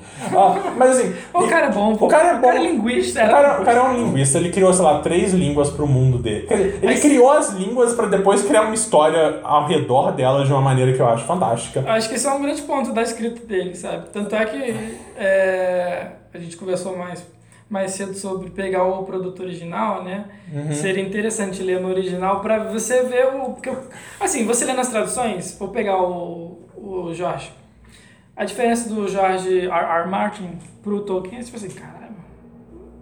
Tipos de escrita. Sim, sabe? sim, são, são focos muito diferentes Não, e, e momentos no tempo muito diferentes, sabe? Tipo, Tolkien escreveu o Hobbit antes da Segunda Guerra. Ele, ele escreveu O Senhor dos Anéis durante a Segunda Guerra Mundial. É muito engraçado. Tem um podcast, tem um, tem um Nerdcast que eu recomendo bastante. Olha que isso é raro, porque eu me tornei muito cético em relação a, a certas coisas que o Nerd- Nerdcast faz. Mas tem um Nerdcast sobre o Tolkien que saiu esse ano junto com. Na época que saiu o filme no- sobre a biografia do Tolkien no cinema e que saiu. E ele é meio que patrocinado pela HarperCollins, então.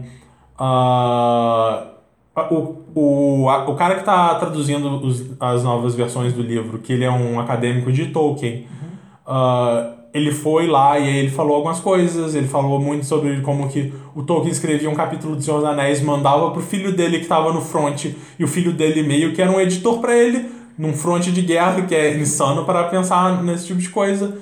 Ah, e aí ele mandava de volta as opiniões dele, era toda uma coisa. Ah, então. É muito interessante, sabe? Tipo, ah, eu baixei e ainda não assisti o filme, que é a biografia do Tolkien, e eu comprei ah, a biografia que saiu também pela HarperCollins. Tem uma outra biografia dele que eu não sei qual é a dela, que, é, que foi lançada pela Dark Side. Eu sou grande fã da Dark Side, porque os livros dele são muito bonitos, mas eu fiquei meio, ass- meio com o pé atrás, então eu decidi pegar da HarperCollins mesmo. Mas eu recomendo esse Nerdcast sobre Tolkien, eu não, eu não sei o número agora de cabeça ou o nome, mas enfim. Vou pesquisar. É um que saiu esse ano, saiu alguns meses atrás sobre Tolkien.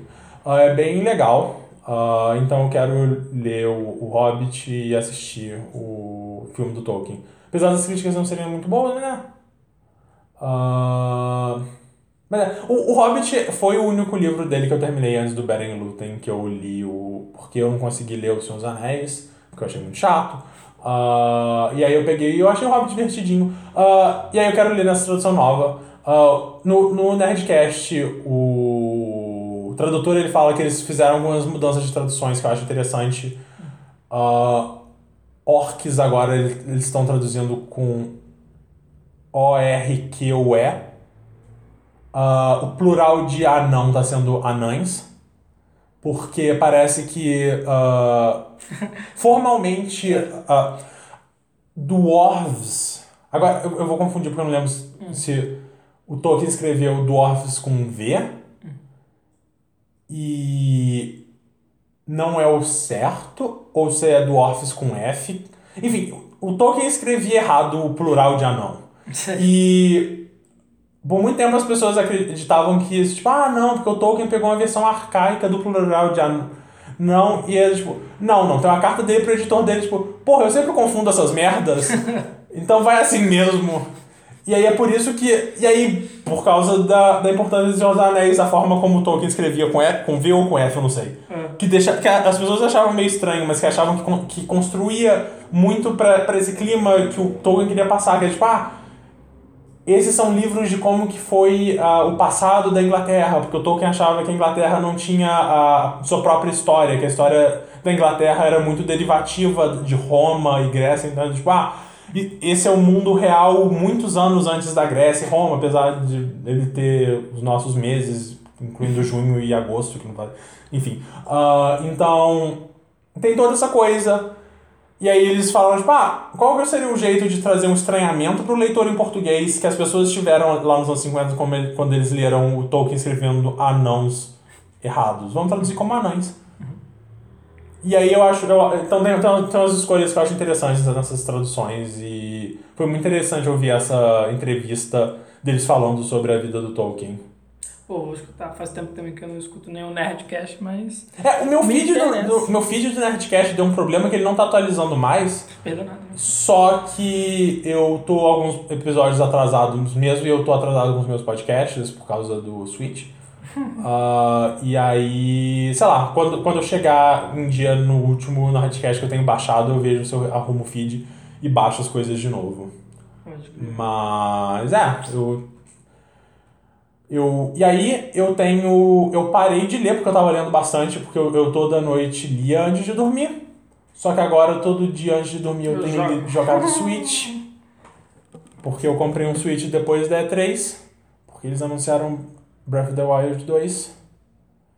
E eu não sei o quanto dá tempo de eu falar do Switch agora, o quanto você tem que parar, tá. Bom, pode falar, Então- eu acho que merece mais tempo pra falar desse Então, no próximo a gente fala do Switch. No próximo eu quero falar sobre Detetive Pikachu. Saiu pra Ah. baixar em boa qualidade, ainda não Não, assisti. vamos, vamos ver aqui rapidão. Se quiser, não precisa cortar essa parte, não. Você acha melhor gravar. Tipo assim, a gente pode gravar e depois você dá um espaço pra publicar?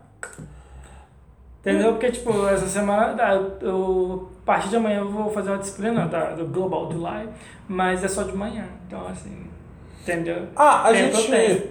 Pode parar agora e aí depois a gente pode juntar e gravar de novo e aí eu coloco tudo junto num coisa. Ou, ou eu, Não, eu- faz um programa disso aqui, professor. Tá, A gente tá. 300 anos sem gravar. Ok, ok. Alimenta o povo, Aham. tá ligado? Tá, tá. E, e aí eu, uma coisa que eu quero ver, talvez eu corte isso ou não, é tipo, ver com você, a Amanda e o Luan sobre publicar o podcast que vocês gravaram pra Abby Não, no não feed. precisa, precisa cortar, não. Acho que pode sim, é legal. Porque explica assim, bre- brevemente o que foi esse podcast que vocês gravaram, pra Ah, caso ele apareça no feed, as as pessoas não se me tomarem um susto. A gente, eu, Amanda e o Luan, nós é, pegamos a disciplina Historiografia do Brasil, Historiografia Brasileira, com a professora Hebe Matos, que ela é uma referência na, no estudo sobre escravidão, né? E falando rapidamente sobre a disciplina, Ahn, nós estudamos os grandes nomes da historiografia brasileira, né? Ah, e a Hebe pegou como grande ponto inicial né, do estudo ah, o desfile da Mangueira, né, o desfile campeão da Mangueira, que teve é, como grande ponto é, de mudança a, a ideia do revisionismo, da história, a história não contada, a história vista de baixo, né? E nós fizemos um podcast, ela pediu algumas, é, algumas, alguns trabalhos, blá, blá, blá. Muitas pessoas é, optaram por, por escrever um blog, etc e tal, e a gente falou, pô, vamos fazer um podcast, cara, vamos fazer um podcast. E nós fizemos um, eu, Amanda e Luan. Luan, é, nosso amigo, entrou na, na história junto com a gente e já formou, quero formar. E a gente fez um podcast sobre o desfile da Mangueira, só que Desfile desse ano? desse ano, se eu não me engano. Só que analisando a letra do samba, né? E utilizando a história vista de baixo, né? E, cara, foi muito legal, muito legal mesmo. A gente recebeu uma nota, nota máxima, aprovamos, aprovado, graças a Deus. E a gente pode colocar aí, pô. É, eu vou ver, eu vou pedir autorização da Amanda e do Luan também. Bem, só, bem, só, só daquela coisa de formalidade que eu acho importante. E aí É. talvez apareça no feed no futuro próximo. Bem. E aí talvez seja a minha oportunidade para escutar esse podcast, porque eu ainda não escutei. Ah, e aí vai ser a primeira vez que eu ouço um dos podcasts que são lançados no nosso feed, porque eu, eu imediatamente apago eles, porque tipo, eu tava ali, eu não preciso ouvir isso de novo. Aí Ah. Foi algo assim, mais nos moldes. Por que, que eu optei por isso? Porque eu gosto Porque você gosta de podcast, você faz podcast, é alguma coisa que você tem um pouco mais de Não, e experiência. também porque eu gostei. Eu já escutei algumas coisas sobre Hamilton, né? Pessoas Aham. analisando. E eu falei, cara, seria legal analisar a letra, pegar Uhum. trechos, versos e analisar. E foi um, assim, foi um podcast longo, acho que uma hora e quarenta, talvez. Mas, sei lá, acho que, pô, produzimos bastante. Ele foi muito, muito, muito, muito, muito interessante, assim, pegar cada pedacinho da música e juntamente com as leituras que nós fizemos para durante o semestre, né, cimentar esse, essa análise e tal, foi, foi, foi foda, gostei. Uhum. É isso aí. É, então vamos ver. Ah, talvez isso apareça no, no feed. Eu quero ver se a gente grava com mais frequência de novo novo. Ah, a gente chamou a Amanda pra vir hoje, ela não quis vir. Ela tava em casa fazendo nada, sem nenhum plano de algo pra fazer hoje, então ela não veio de preguiça, porque ela mora dois quarteirões daqui. Ah, então, shame on you, Amanda. Mas ela me falou que gravando o podcast com você e com ela, percebeu que ela gosta. Porque ela descobriu que a gente só tá conversando. É só isso que a gente faz. Não, Não, tem mas- nada demais. E é- assim, isso porque vocês gravaram um podcast que é muito mais estruturado do que qualquer coisa que a gente esteja fazendo agora. É, e, tipo, Então, de também- novo, é- era, era só ela aparecer, puxar uma cadeira e bater papo. Eu, eu gostaria de ouvir a opinião dela sobre o Rei Leão, como alguém que não tem a bagagem emocional que eu tenho com o Rei Leão. Porque ela foi na pré-estreia comigo. Ah. De novo, a gente recebeu um X, porque a gente não parava de conversar. Ah, mas enfim, é isso. Ah, espero que a gente grave de novo. É, né? em breve, tal, antes, antes da gente viajar, se a gente for viajar, espero que a gente viaje. Ah, se demora eu vou ver, mas se demora essa semana a gente grava. Então tá, Beleza? beleza. Então é isso. É isso aí. Ah, até mais. Isso aí. Ron, Ron Howard Voice, eles só vão gravar daqui a cinco meses. Vamos Não, postar não, uma não coisa? Ah, a gente pode postar, hein? Você Não, não. Ananias e. Ananias, você não vai precisar me marcar no Twitter três vezes Vou... perguntando cadê o podcast. Desculpa. Essa semana a gente grava. A gente grava pra falar de outras coisas. Não, ver se- vamos gravar sim. ver se a gente Eu encontra- prometi. É. Tentar, tentar marcar formalmente com a Amanda, apesar de marcar coisas formalmente com ela é difícil pra ver se a gente fala, talvez, de Vingadores e Game of Thrones. É, apesar de eu já estar legal. um pouco com preguiça e, e esse tema já não ser nem mais um tema frio, ele é um tema congelado. Não, mas é interessante que foge do, do lance do- da euforia. A gente pode analisar Sim, sim, sim. calma. A gente pode ver com a distância do tempo. Exatamente. Mas Bom, é isso. É isso aí. Ah, até.